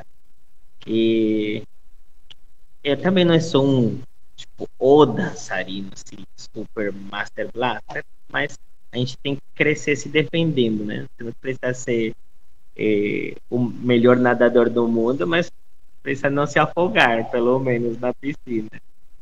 Então a mesma coisa com a dança. Então eu não sou o melhor dos dançarinos, mas é, eu faço meus passinhos. Então, eu me defendo. E eu gosto de salsa, bachata e merengue e vallenato. Agora, quando eu cheguei no Brasil, eu fiquei encantado também com os ritmos daqui. E, e também eu danço um pouco, tá? Que não fique que, nossa, como que dança tudo e super ótimo. Mas eu danço um pouco de dança samba gafieira e gosto de dançar sertanejo e forró. Eu já fiz também é, Zuki, mas acho mega difícil. E já fiz balé e jazz. Até eu parei. É, eu falei que salsa eu tentei, né? E, só que eu tive um, um grande problema. A parte de cima ia para um lado, a parte de baixo ia para outro. Então, me deu, deu problema. Deu um tiricutico aí, é, é, acontece no, no, no comecinho. Não, mas eu, eu, o meu, eu sempre que eu tento dançar, a, a Eva até tira um saco, porque vai uma parte para um lado, a outra parte vai para o outro. Ou tá mexendo uma parte, a outra tá parada. Preciso achar uma dança que funcione assim. a dança, dança ele... Se você gosta de balada eletrônica, né? o robôzinho. Eu acho que talvez aquela dança, se eu tivesse o joelho, daria para dançar aquela dança russa, né? Você só cruza o braço e as pernas que vai. Tá vendo? Tá certo. Tentado funciona. Pois é. E um músico? Existe um Juanito músico? Ele tem algum talento musical? Uxi. Então, na música, eu acho que eu poderia ter investido mais, mas eu acho que eu não invisto tanto. E eu já tentei aprender a tocar instrumentos, eu fiz aulas de piano, fiz aulas de violão, mas acho que não foi para frente, né? Então, e... eu acho que eu não canto mal, mas não é um... é mais de cantor de karaokê, sabe? mas não, não, não sou músico. Mas eu precisava ser, porque tem amigos que. Eu tenho um amigo, quero muito, que Leonardo Jimenez, e ele, ele tem uma banda, ele é músico, ele é colombiano, ele mora aqui no Brasil, em São Paulo. Ele tem uma banda que chama Candela, né? E quando ele me apresenta para os amigos, ele fala, ah, esse aqui é meu amigo. Aí todo mundo fala assim, é, você é músico. Falou, é, eu sou. Mas eu não sou. Mas você já tentou tocar alguma coisa? Você já experimentou? Ah, tocar, como eu falei, eu já tentei fazer aula de, de violão e piano. Hum, tá. Nunca. E cantar, mas não, não, não, não, não, não me arrisco. Só no chuveiro. Só no chuveiro me arrisco. Ou no karaokê. E o pedagogo, como é que foi essa jornada ali? Além de você querer peitar os professores, como você contou aqui pra gente lá no começo, o que mais lhe motivou assim no decorrer do, da história? Ah, eu acho que o pedagogo ele, mano, nasceu em parte por uma revolta contra o sistema, né? Dos professores que eu enxergava na época como pouco ético. E até tem uma história disso. Tá? eu acho que o, na época não se falava de muitas coisas, os professores não, não entendiam muitas coisas que hoje a maioria entende, né? Mas ah, eu lembro a minha professora de inglês, me odiava, eu acho, porque eu não, eu não era o aluno mais bacana, provavelmente. Aí ela falou assim uma vez, ah, vou chamar aqui duas pessoas, a senhorita Hernandes, que era uma colega minha, e o senhor Ocampo. Aí a gente passou para frente, né? Instalou. Ela falou assim, ah, a senhorita Hernandes, tal, ela é muito estudosa, ela estuda bastante, muito comprometida com os estudos, provavelmente ela vai ser um CEO, uma CEO de uma empresa. Agora, o senhor Ocampo, ele provavelmente vai ser a pessoa que limpa a empresa da senhorita Hernandes. Aí eu não, não eu não me abalei por isso. E daí, você é alguém que limpa, você não tem nenhum problema, me afeta, né? Por desde que eu faça muito bem meu trabalho, tem. Só que ela achou que podia me atingir com isso. Só que não, eu, depois eu levei isso era tão chato que eu levei isso para diretoria. Aí deu um BO depois. E eu terminei saindo dessa escola por conta de criar BO com a professora. E, mas eu, eu fiquei pensando sobre o, a ação da professora. Eu achei super falta de ética. Não pode fazer uma comparação para tentar uh, mostrar uma, uma coisa, sabe, comparar profissões e achar que uma coisa é melhor que a outra. Eu achei super nada a ver. Sabe? Errou feio, rude. Então, eu acho que nessa busca de uma melhor prática, nasce nesse momento. E aí eu comecei a me interessar por educação, aprender mais e tal. Então, eu pesquisava bastante antes mesmo de estudar pedagogia e depois eu tentei estudar no Chile, mas as coisas mudaram. Cheguei aqui no Brasil, estudei pedagogia na Metodista. E aí eu comecei a fazer práticas em uma escola e comecei eu era mais eu era mais a favor da educação sem escola eu sempre fui com esse tipo de pensamento porque eu acho que a educação acontece mesmo sem a instituição chamada escola né? e hoje a gente conversa muito mais sobre isso a gente conversa sobre cidades que educam e não somente escolas que educam que a gente transitou bastante até chegar a um ponto de vista como esse. E por quê? Porque no, no Estatuto das Crianças estava descrito de uma forma de que o, as crianças têm direito a ir na escola. E isso está diferente dos direitos uh, das crianças internacional, que diz que toda criança tem direito à educação. Então, educação e escola, no meu entender, são coisas completamente diferentes educação pode acontecer na escola, né?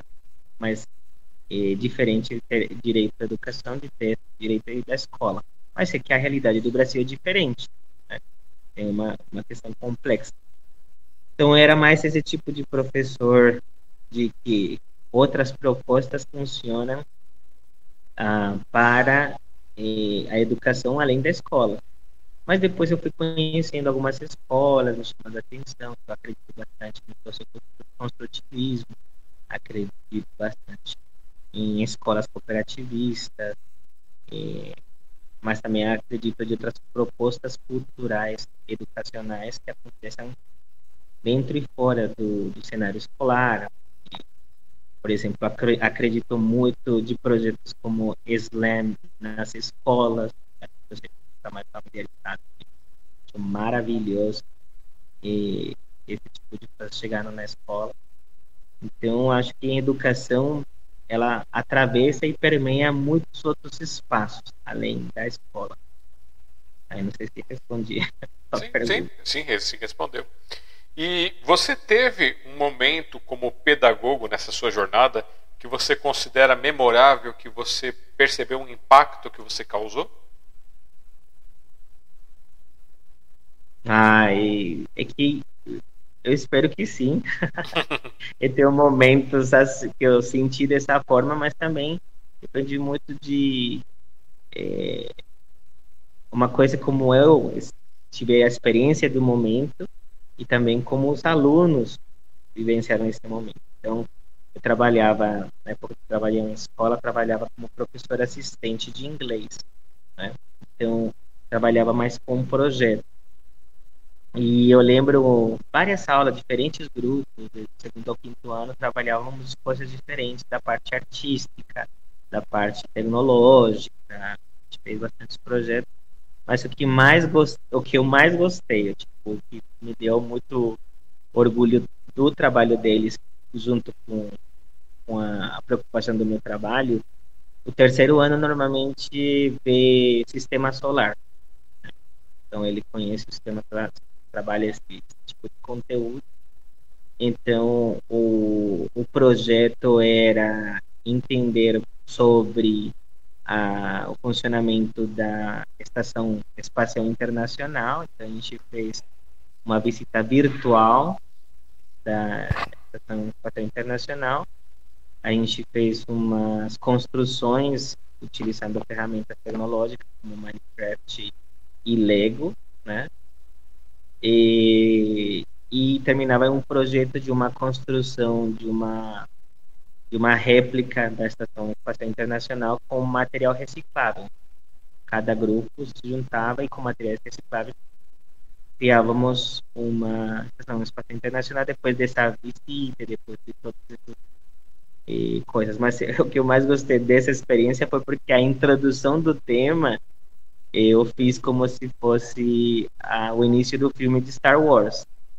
Então, começaram, a sala estava escura, começaram a descer as letras, né, com, com a banda sonora de Star Wars, ou de, de Guerras Galácticas, falar, Guerra das Estrelas em português, né?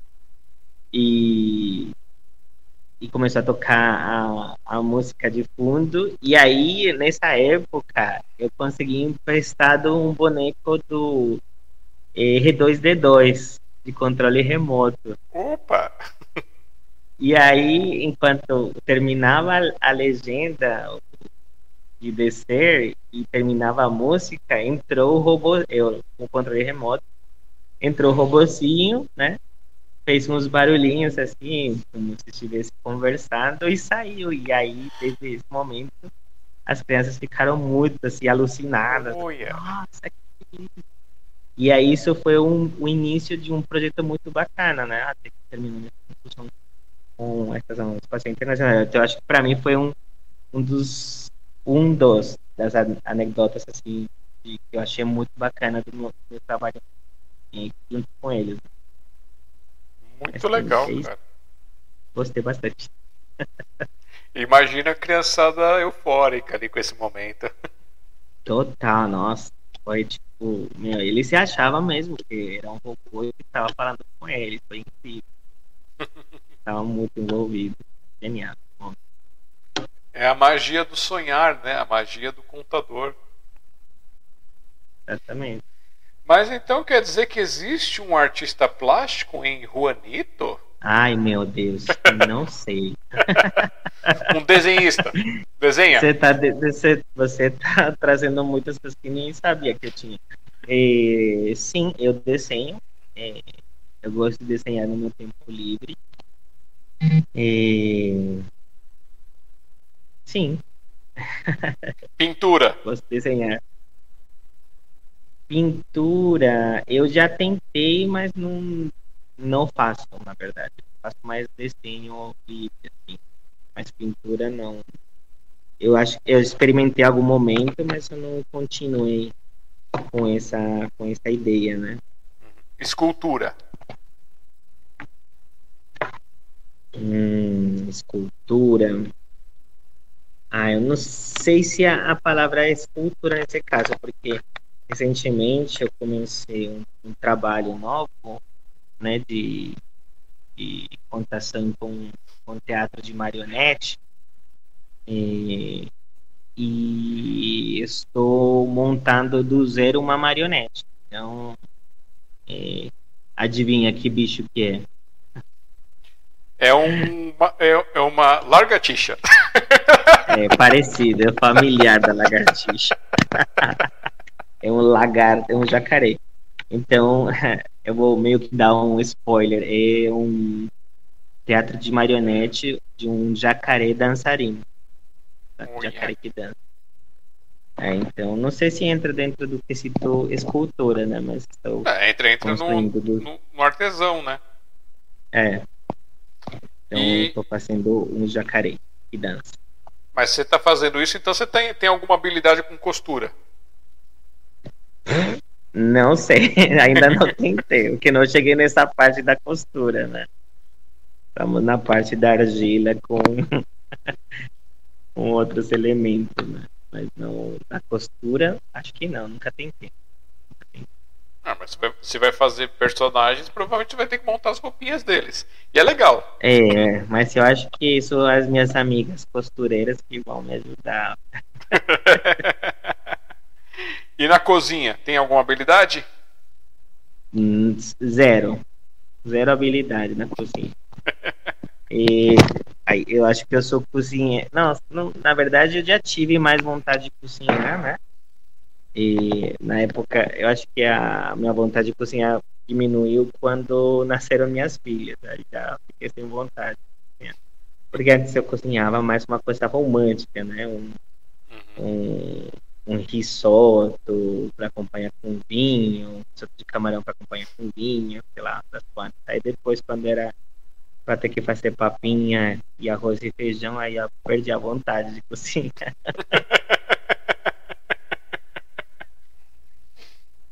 Mas não para nunca isso, todo dia arroz e feijão, tá louco. Mas eu respeito muito os que. É a minha professora, diz que. Professora de marionete, ela fala, né? Marionete tudo. Então, cozinhar é marionete. Então, faz parte, né? Eu que ainda não descobri, não descobri o cozinheiro que tem em mim. a tia Seminha, ela escreveu aqui que ela acabou de mandar mensagem para o amigo dela, o Eloy, da Colômbia, para que ele venha assistir depois também o seu programa. Então, Eloy, se estiver assistindo com a gente posteriormente, obrigado por estar aqui conosco. Obrigado, Eloy. É, deixa eu ver aqui uma outra coisa. Conta pra gente o que é o teatro de animação. Agora vamos dar essa aprofundada aqui nessa parte. Opa, nossa, aí já está começando com as perguntas mais difíceis, né? A gente tinha combinado perguntas fáceis. Tá, então eu posso perguntar para você. Então, uma outra pergunta. Se você quiser empurrar essa com a barriga, pensar no, no Juanito Piquitito, lá, lá atrás, quando estava começando a conhecer o mundo, se existiam, além dessas pessoas de rua, dentro do lar dele, dentro da família dele, pessoas que faziam algum tipo de arte, música, canto, dança, costura, qualquer coisa, mesmo que não fosse profissional. Deixa eu pensar. Hum, bom, eu acho artista na minha família. É mesmo que não fosse profissional, um avô que cantava, uma avó que dançava, alguma coisa assim. Então, tô tentando lembrar. Os meus, eu não conheci meu avô, conheci minha. Eh, minha avó, eu conheci, mas eu não, não lembro dela fazendo alguma coisa. Eu lembro da minha tia. Acho que minha tia que tinha essa parte artística, entre aspas, né? Ela sempre foi a costureira da família, né?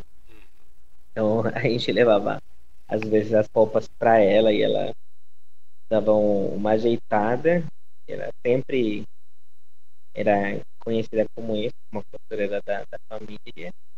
E ela gostava bastante. Aí, de repente, ela largou, acho que largou a costura. E no momento ela dedicou a fazer artesania, artesanato, né? Então ela faz uns quadros, eh, sabe esses quadros que, meio que realísticos, que uhum os objetos saem do quadro. Sim.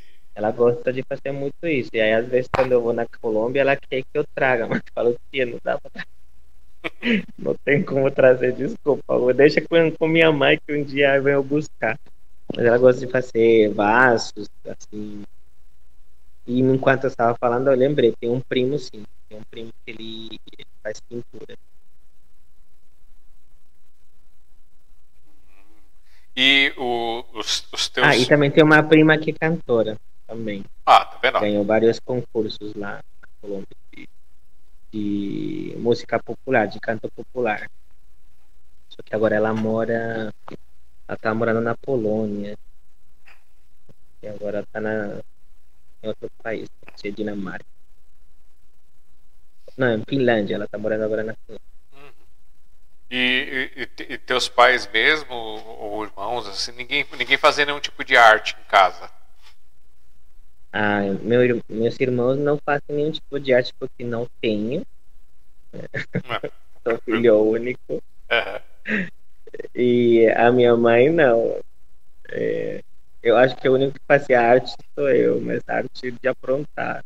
É a arte que eu fazia.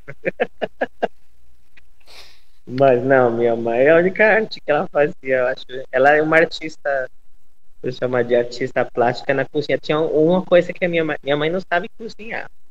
Ela acha que sabe, mas ela não sabe. Ela, nossa, é, outro dia ela fez um ovo com ovo frito com alho, hum. né? Alho cru. E aí ela joga, faz um ovo mexido e joga alho cru por cima. Aí eu fui comer, mano que, que isso aqui, ah, mas é gosto. Eu falei, é, mas tem que perguntar. Então ela faz arte na cozinha. Mas e, tem uma comida típica da Colômbia que chama arepa, que é uma massa de feita de, de farinha de milho. As mais tradicionais são feitas com, sabe esse milho de candica? Uhum. Aí você hidrata ele e moe. E aí você faz umas bolinhas e depois deixa elas tipo uma tapioquinha e põe na frigideira. Então isso é muito típico da Colômbia. Nesse quesito minha mãe é nota 10. As tarefas dela não tem igual. Adoro, amo as tarefas. E tem um uma sobremesa que faz no, no Natal que chama natilla. Um tipo de tipo flan misturado com um pudim. O dela também arrasa. Maravilhoso. Como é que é o nome da, da, da, da sua mãe? A minha mãe, o nome, É. vou falar o, Só- o apelido. pode ser apelido, Porque o ser. nome ela fica brava. Não, pode ser apelido. Doris. O Dori. Dori. Sabe Dory. como o peixinho do Nemo? Dori. É. Hum, Dori. É, dona Dori, que hijo más enfermo. Verdade, né? É o, é o arro es bueno. Não sei se é isso, não sei se é eu. É, provavelmente. Que erro mais louco. Ela foi lo mejor. assim. Ó, Já eu, eu, vou, eu vou traduzir aqui pro pessoal, mas eu não sei se saiu certo, né? Vamos ver se dá certo. É, eu chamei ele de, de filho enjoado, né? Porque não gosta de alho. E alho é bom. Então, eu, ó, gosto muito. Não, eu adoro alho. Eu amo alho. Eu como alho cru. Só que eu evito comer por conta Aham. do meu trabalho. Então, porque quando eu como, ele literalmente sai pelos, pelos, pelos poros, né? Assim, é muito Sério? forte. A gente tava conversando É, outro mas- dia que a Eva ela gosta de alho, eu também gosto, a gente come com cebola, essas coisas. Só que a gente não repara esse cheiro que o pessoal fala de alho. A gente nunca sentiu isso, nem na- em alguém, nem na gente. Falei, "Pô, será que isso é verdade ou será que isso é só um mito das pessoas? Não, no meu caso é verdade. Olha Eu, eu tenho. Eu tenho. Eu sudo com muita facilidade. O tempo todo estou transpirando. Então, se eu comer cebola ou alho, ele automático sai como perfume. Assim, eu pareço um lindo gambá. Então, Eita. eu adoro, mas eu evito comer por conta disso. Eu como à noite, quando eu vou dormir, mas aí eu, aí eu tenho que dormir separadamente. Ah, que interessante. Aprendemos E- mais uma. Mas é verdade, sim. Então, amo alho, adoro comer. Só que, claro, esse foi um susto que minha mãe me deu, né? Tipo, ela fez um ovo mexido, aí de repente eu dou uma mordida e eu encontro um, pé, um troço de alho cru, aí me deu um susto. Mãe, que isso? E ela come assim, né? Come assim, ela fala, mas tô acostumada. Eu falei, ah, mas eu não, e você nem me contou. Já tenho explicado. aí. Me dado um, uma surpresa dessa. É, mas, de qualquer forma, beijos, dona Dori. Espero que possa assistir aqui com a gente. Beijos, mamita. Amo muito. É, deixa eu ver aqui. Tá, a, a pergunta foi do teatro de animação. E aí, aí você, você fugiu e a gente voltou no tempo. Agora não tem mais jeito. O teatro bom. de animação. Explica pro pessoal o que que é o teatro de animação. O que que é o teatro animador. Então, o, o que eu entendo sobre isso é, é aquela, aquele momento onde você se dispõe a que os objetos entrem em cena né, através da interação do, da pessoa com, com eles. É, mas eu acho que é você olhar para o objeto e entender o que o objeto quer fazer, como o objeto quer interagir com o público. Entender dessa forma. Então, isso pode ser desde qualquer objeto. Não precisa ser um boneco elaborado, uma marionete elaborada. Qualquer objeto pode, eh, se você pensa no objeto e como ele quer entrar em cena, né? Como ele quer e dar a, a- se apresentar e o que aquele objeto quer eh, tipo gerar ah, nas pessoas. E provocação é o objeto que traz nas pessoas. Eu acho que é mais ou menos por aí. A marionete, ela não é você tentando dar um curso para marionete, é você ouvir como que a marionete quer se expressar. Então, você entendendo isso. E você faz o trabalho. Eu penso mais como, sabe, a história do próprio Pinóquio. Uhum. E eu vejo dessa forma. Não é o que o Gepeto, ele queria uma coisa, ele queria um, um, um filho, né? Um menino, uma criança e ele consegue ouvir dentro da madeira isso. Na verdade, ele queria, podia crer ou não, mas ele ouve dentro da madeira e quer sair uma criança. E aí ele trabalha com madeira e ele vai trazendo essa, essa criança que está na madeira. Né? E apresenta o Pinóquio como, como a criança que ele quer ser, né? uma criança de verdade. Esse, na verdade, é isso o trabalho do, marionetista ou, ou do animador de objetos. Né? Trazer o objeto como ele quer se apresentar. Então, desde um uma, é, fala, fala o nome dessa palavra para pegar sopa colher e, não quando você pegar a sopa para pôr no prato e a, a uma fonte você tem a concha. Escumadeira? Não, não, é, não escumadeira é para macarrão, a concha. É, pode ser até uma, é, uma concha mesmo. Então você tá pensando certo. É, você pegar uma concha, uma escumadeira e ele pode virar um sapo. Uhum. Um pato. Um, é, dependendo do que, do que você acha que vai acontecer, né? Nessa, nessa preparação.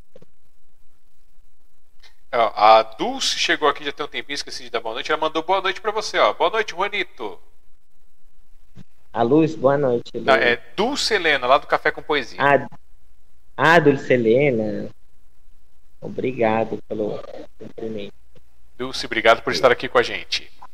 É, como você faz essas representações, essas artes, os teus personagens têm vozes diferentes também? Tem. Você fez eu algum... fui encontrar. Você fez algum tipo, algum curso de tipo de dublagem, alguma coisa assim para poder melhorar isso? Um curso de, o um curso de canto que é importante, né, para não estragar a voz. Então, eu não fiz nenhum nem o outro, de curso de canto nem curso de dublagem.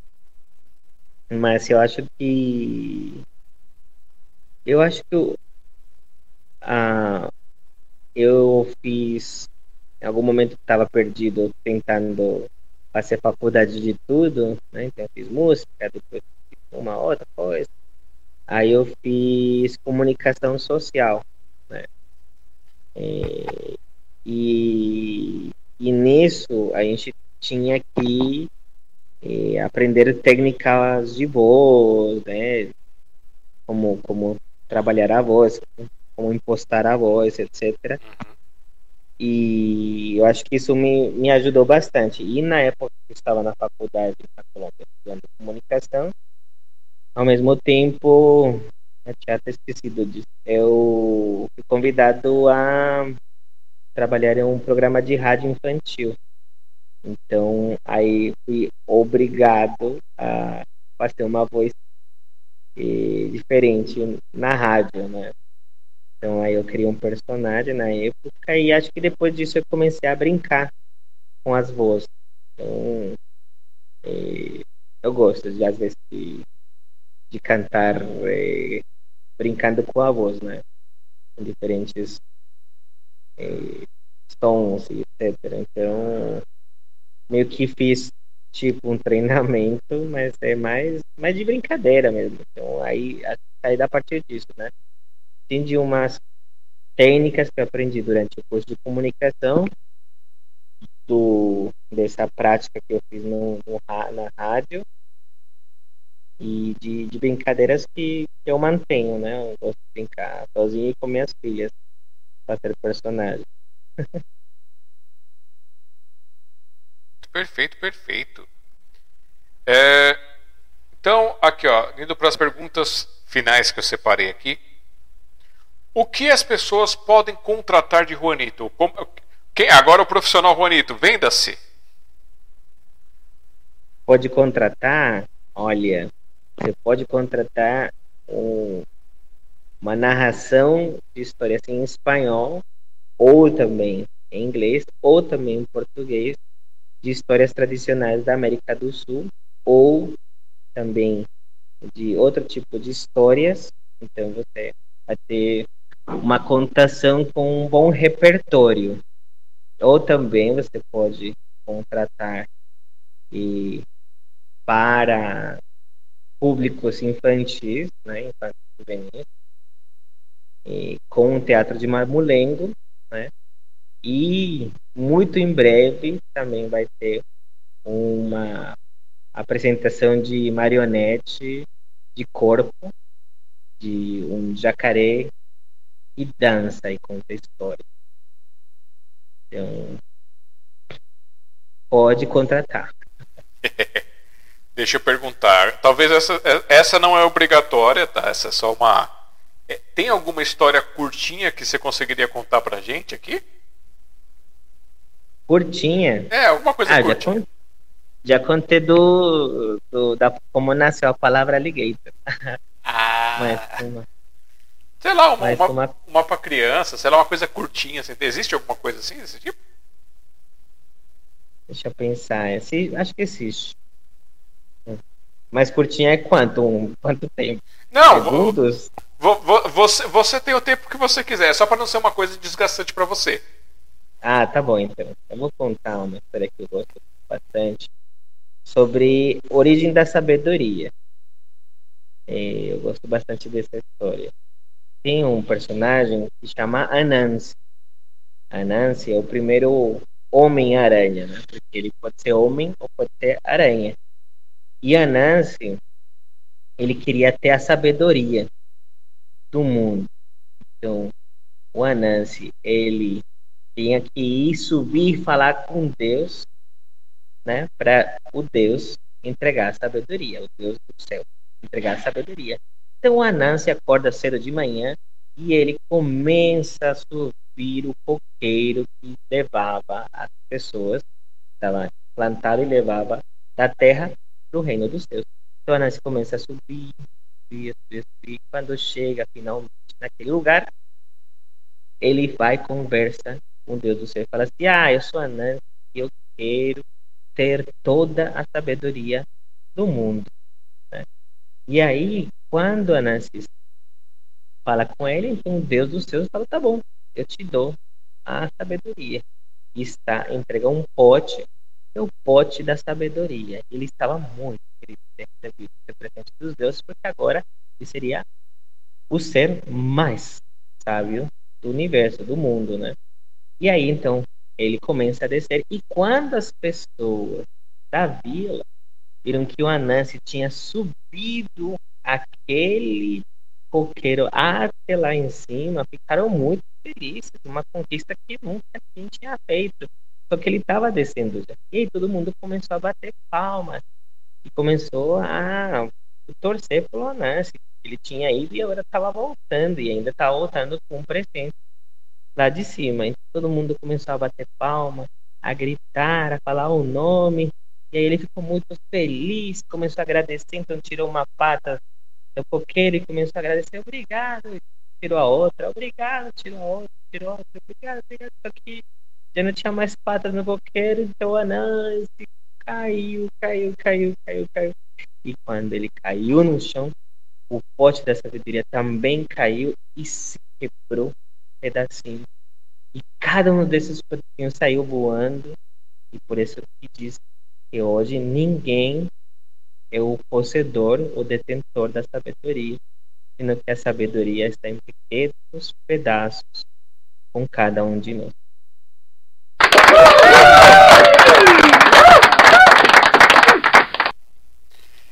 Que maravilha! É, olhando para o que a gente conversou aqui, que a gente encontrou nosso, encontramos um desenhista, um poeta, o um pedagogo, contador de histórias, o teatro Encontramos animador. muita gente, hein? é, encontrou bastante gente aqui com a gente, com a, nessa noite. É, teve alguma coisa que a gente não conversou que você gostaria de trazer aqui para esse registro? Ah, é, talvez eu, a gente não conversou. E umas coisas que, um, um dos trabalhos que tem tra, atravessa tudo isso, né? Eu também sou tradutor e intérprete de conferências. Então, eu entendo a, a palavra como uma arte, né?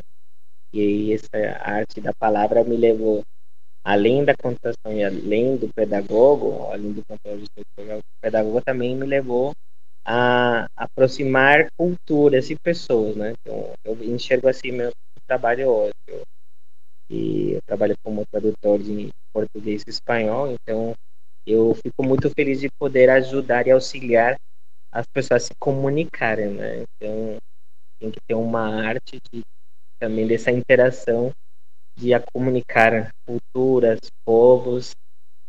Então, uma coisa que eu faço, que eu gosto muito, eu sou super suspeito porque adoro falar espanhol, né? Então, quando me pedem para trabalhar falando espanhol, fico muito animado, muito feliz. Quando as pessoas agradecem, né? De poder intermediar essas conversas, fico muito feliz. E é muito engraçado porque às vezes, né, as pessoas meio que ah, não imaginam que um colombiano pode estar no Brasil, né, trabalhando como tradutor. E aí eu já várias vezes recebi elogios engraçados. Eles falam, as pessoas vêm e falam assim, nossa, meu, você fala espanhol muito bem, parabéns. E antigamente eu explicava, eu falava, não, eu sou colombiano, papapá, mas aí eu via com uma certa decepção na, na, na cara das pessoas. Então agora quando as pessoas vêm e elogiam e falam, nossa, você fala muito bem espanhol, eu falo, obrigado, obrigado. Eu estudei bastante. Quase uma vida. Quase, né? Teve uma vez que eu uma vez que eu fiz uma interpretação para um programa de TV e, da, da SBT e aí era um, uma pessoa que trabalhava com ufologia. E aí ele fala assim nossa parabéns você fala muito bem espanhol. É eu aprendi com minha mãe.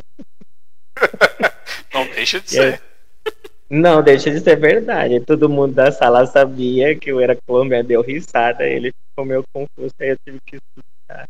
Ah, eu sou nativo, sou colombiano. Mas por mim eu teria deixado lá nessa parte e eu aprendi com minha mãe. Bom, é... então já que a gente abordou, ó, mais uma coisa, gente. Então, vocês vão lá, se vocês quiserem contratar o, o Juanito, tradutor intérprete, também podem ir lá no facebook.com.br Juanito Contador de Histórias, ou no Instagram, no arroba artista Juanito, ou diretamente no WhatsApp. Então, olha só, a importância de, de, você pensar no WhatsApp, porque eu sempre falo o DDD na frente, gente, DDD não, DDI na frente, que é o código de área do país, porque tem pessoas em outros lugares. O WhatsApp, quando você vai guardar isso, você tem que colocar a sua identificação. É uma coisa até que eu pego no pé de alguns é, empresários na minha área de desenvolvimento web, essas coisas, que quando você vai fazer uma, uma propaganda, uma arte, uma divulgação, você tem que identificar o, sua, o país de origem, o estado que você está pelo DDD, porque o seu número não é o único no, no número no mundo, né? Então essa identificação é muito importante para trazer. Por isso que eu estou sempre falando aqui, ó, 5511 979 500 595. Contrate o contador de histórias, o teatro animador, ou o tradutor intérprete. E vocês vão lá nas redes dele, sigam, comentem, compartilhem e solicitem que o poeta apareça mais vezes. Solicite ali o, o, o desenhista. Quem sabe ele não se anima e faz um canal aí contando histórias em espanhol para poder trazer para gente lá no YouTube, é, em português, sei lá, fazer umas coisas assim. A tia Seminha tá com o canal dela que ela faz a contação em português. Por que não? O, o Juanito de vez em quando trazer uma história para as pessoas. É uma coisa interessante. Com certeza, é uma coisa muito interessante. E agora eu quero perguntar: você gostaria de deixar alguma mensagem para os teus amigos de língua espanhola aqui, deixar alguma, alguma mensagem, alguma reflexão para eles, ou para alguém que está lá na, na Colômbia? Para o pessoal da Colômbia? É, parente, para mãe, alguma coisa. Gostaria de deixar algum recado, alguma mensagem, ou uma reflexão para os falantes em espanhol? Ah, então vou falar assim. Soy famoso, me mandem plata, por favor, mándenme plata que estoy quedando famoso. Não. Ai, deixa eu ver aqui. Eu. Você me pegou de surpresa, eu não estava esperando essa pergunta. Mas um recado para o pessoal da fala espanhol ou da Colômbia. E eu diria que eh, sigan, sigan confiando, sigan creyendo. Y uno puede ir atrás de sus sueños y conquistar sus sueños. Entonces, eh, sería eso más o menos. Me vem à cabeça.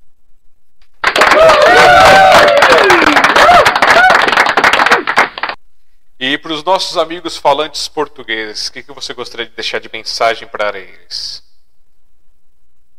Para os que falam português, eu diria assim que eh, consumam arte, incorporem arte na sua vida.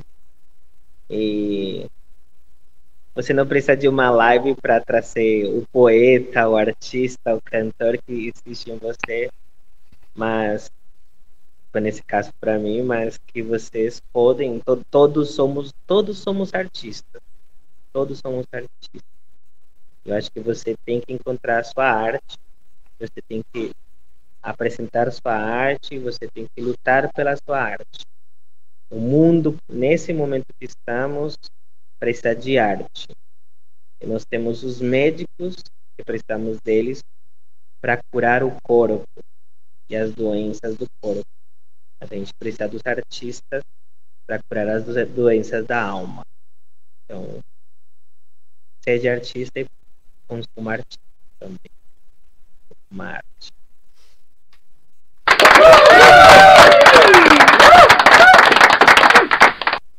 E para o Juanito do futuro, o que, que você diz para ele? Para o Juanito do futuro, o que, que eu digo para ele? Homem, espera que eu te alcance.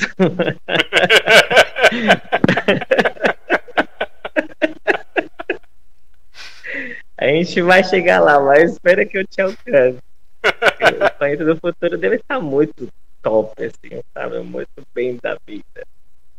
Então, espera que eu chego lá. Maravilha. Bom, então eu vou fazer o seguinte.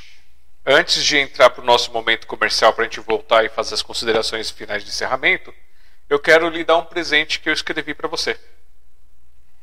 Eu peguei o teu nome e fiz um, um acróstico. Coloquei seu nome na vertical e saí escrevendo a seguinte mensagem: Título: Colcha de retalhos. Joia com o dom de observar, anotar e narrar, urtigando momentos em forma de histórias abrindo caminhos em mentes e almas, nascendo sonhos, verdades e esperanças, inventando e reinventando seres, talhando na pedra da história suas artes, orquestrando realidades com seus amores. Então, esse é o que eu vejo aqui para você. Nossa, muito obrigado. Pode apertar o botão dos aplausos? Opa! Adorei. Muito obrigado. Depois eu mando para você. Mesmo. Gratidão. Então eu vou fazer meu momentinho comercial e já volto para a gente fazer o, essas considerações finais, tá bom? Combinado. Vamos lá.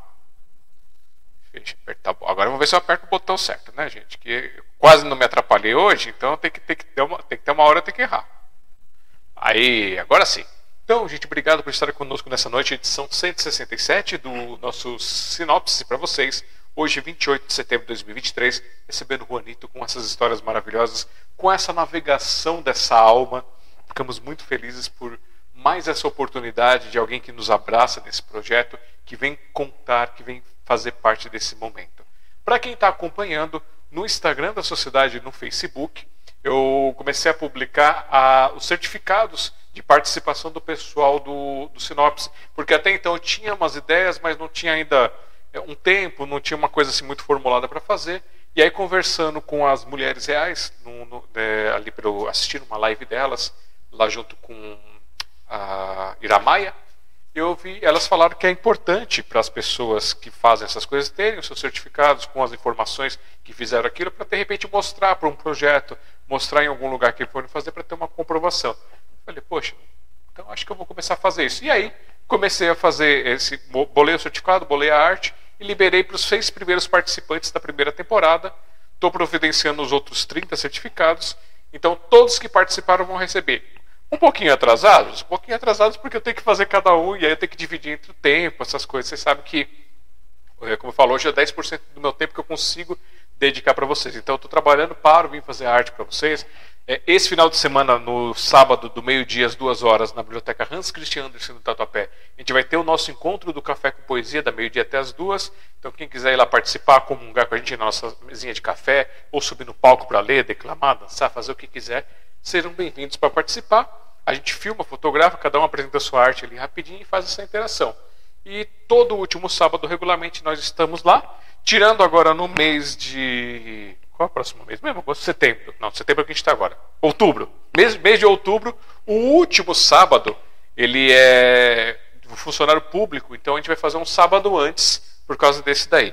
E em dezembro né, a gente faz um sábado antes das festas também para poder deixar o pessoal mais é, tranquilo.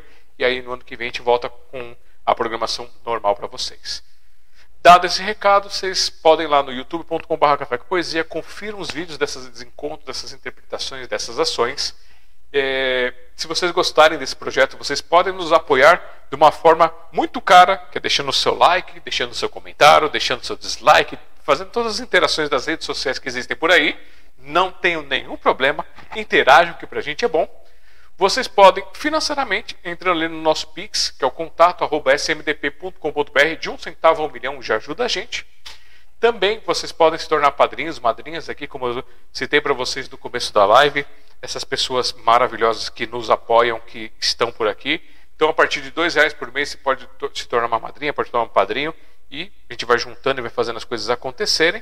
Deixa eu pegar aqui, ó. Eu tenho, até a listinha, porque eu comecei a me, me embolar. No final dos vídeos do, do café tem lá o nome do pessoal. Então, ó, Zenaide Queiroz, David Oliveira Pinto, Dan Brito, Sueli Saad, Evangelista Souza, Tia Seminha, Cícero Pedro de Assis e Mulheres Reais pela Aline e Renata.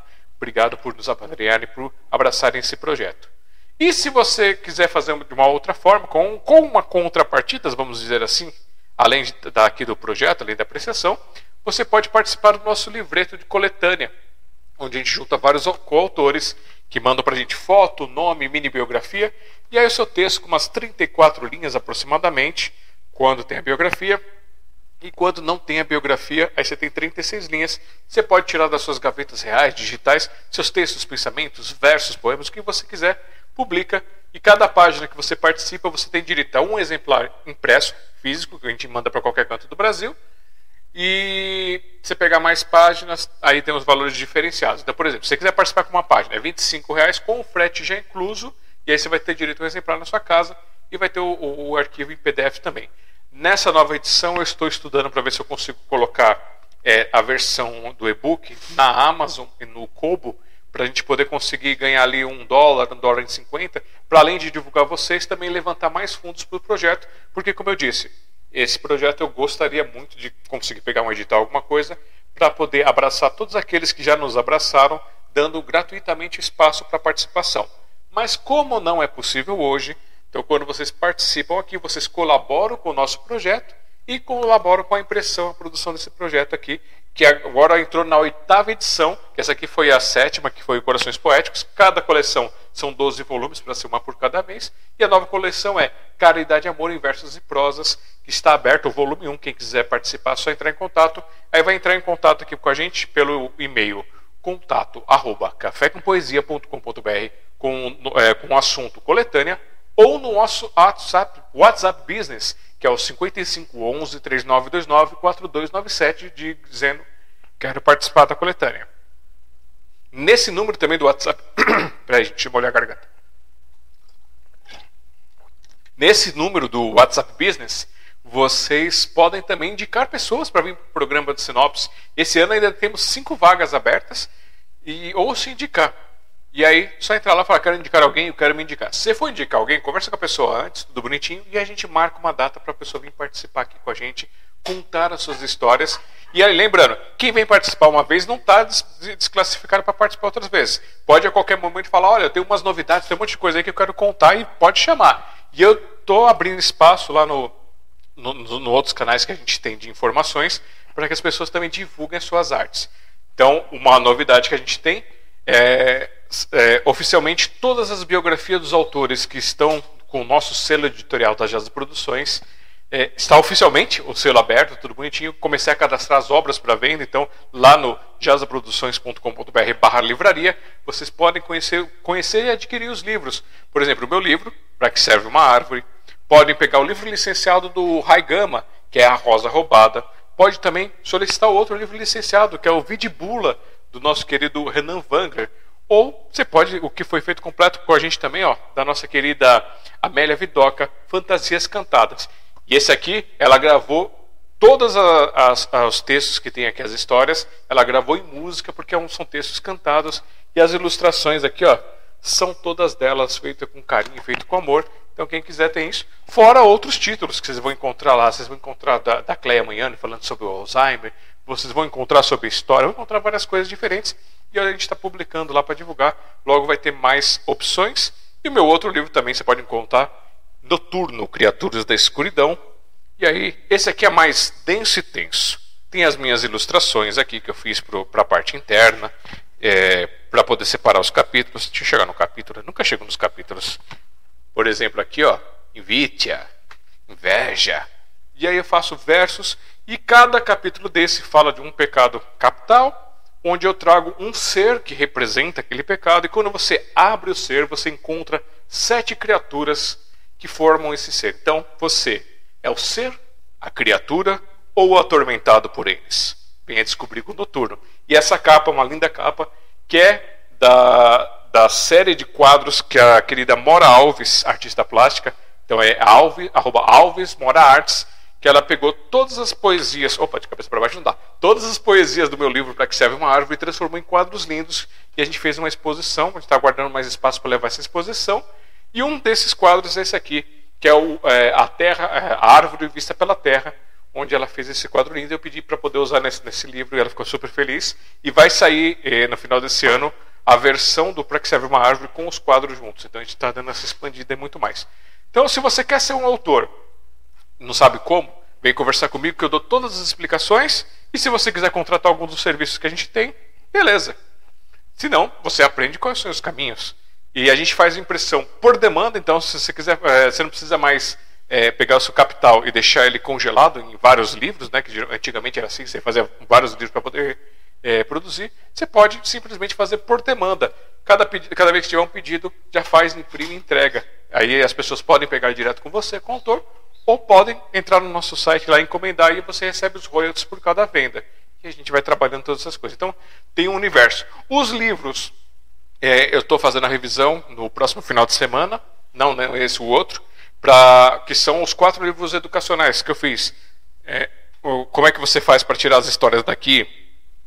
para transformar no, no, papel que quer ser um, um, um, autor, qual é o passo a passo de você escrever, de você montar o seu livro, como utilizar um programa que tanto no celular quanto no computador para você poder escrever seu livro já formatado, fazer a pré-formatação e como subir ele para a Amazon. Então você quatro livros explicando e um quinto livro de ouro que eu vou colocar no meio dessa história também, que vão virar cursos de vídeo. Então para quem faz parte dessa nossa comunidade vai receber gratuitamente o acesso aí logo no lançamento disso daí que são, que é um curso, que são esses cursos explicando como é que você faz para calcular preço, para fazer as coisas, e como é que faz o livro, como é que faz tudo isso. Então eu sou maluco, para aqueles que são os malucos que me abraçaram, eu vou abraçar de volta, entregando esse acesso para eles, para que eles possam crescer, desenvolver e multiplicar. Falei de tudo? Falei de tudo. Então, olha só, Curitiba, hoje eu acertei tudo. E aí vocês vão lá, alexandrejazara.com.br, conheçam, vejam e muito mais. E agora com vocês, Juanito para a gente encerrar essa noite.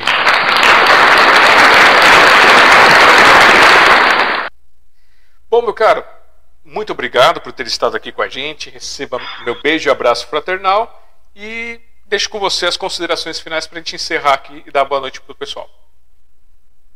Não, eu quero primeiro agradecer, Alexandre, pelo convite. Eu achei uma conversa maravilhosa, esse bate-papo entre nós. E foi bem bacana, bem divertido. E realmente parabenizo você pelo trabalho que está fazendo, né? E espero que é, tenha muito sucesso nesses, nesses projetos. Eu só fico com inveja aí você tomando cachaça e eu aqui sem poder olhar o vídeo. E, e mas é, eu gostei muito mesmo da, da conversa que a gente teve, de você conseguir é, resgatar, né, para ter a, a mente, a memória, algumas coisas que às vezes até eu não presto tanta atenção.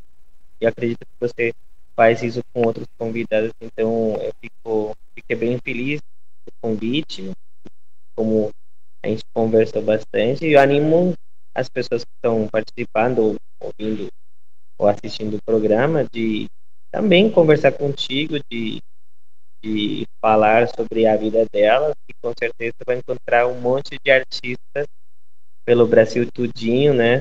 E, e talvez precisando de uma conversa aberta desse jeito que está acontecendo para pensar mais sobre essa arte e, e também essas pessoas que estão ouvindo e ouviram sobre e todos os projetos que você tem e venham somar, né? Então, fico bem feliz de, de ter tido esse momento de conversar contigo.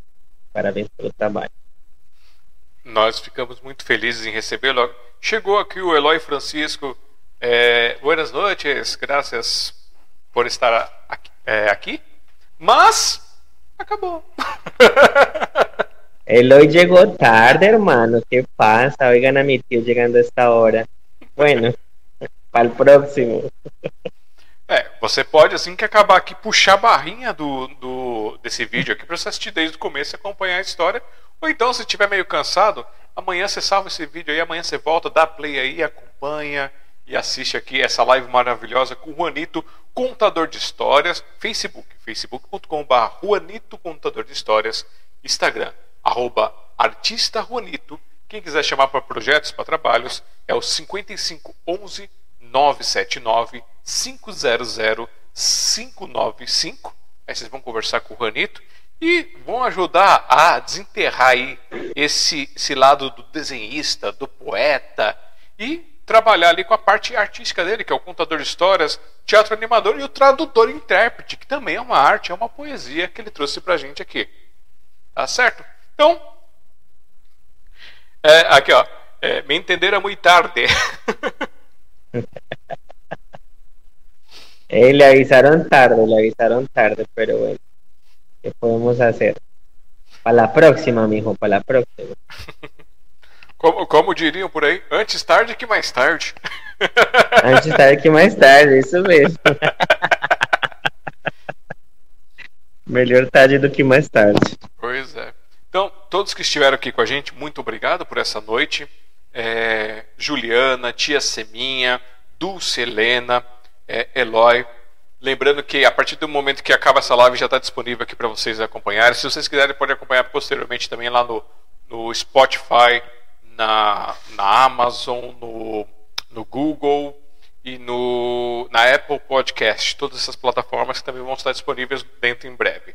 Então, obrigado a todos. Recebam meu beijo e abraço fraternal. Para você, Juanito, e para todos que tenham ótimos dias, que os dias que não forem tão bons assim, ó, que eles passem logo e que todos nós possamos procurar dentro de nós aquele pedacinho que não está tão legal, que não é tão bom e nos permitir despertar aquilo que está escondido, nos permitir transformar aquilo que não está muito bom e assim fazemos um mundo melhor aqui dentro e do lado de fora. Certo? Certíssimo. Eu vou correndo agora para o hospital para ver se esse vírus do amor tá tá me afetando muito ou não. Olha, tem que ter, não, acho que não tem cura, não. Não tem jeito, não. não tem jeito, não, né? Pois é. Hashtag Vírus do Amor pra vocês. Eu sou Alexandre Jazara, tentando deixar o mundo um pouquinho melhor de quando eu cheguei por aqui.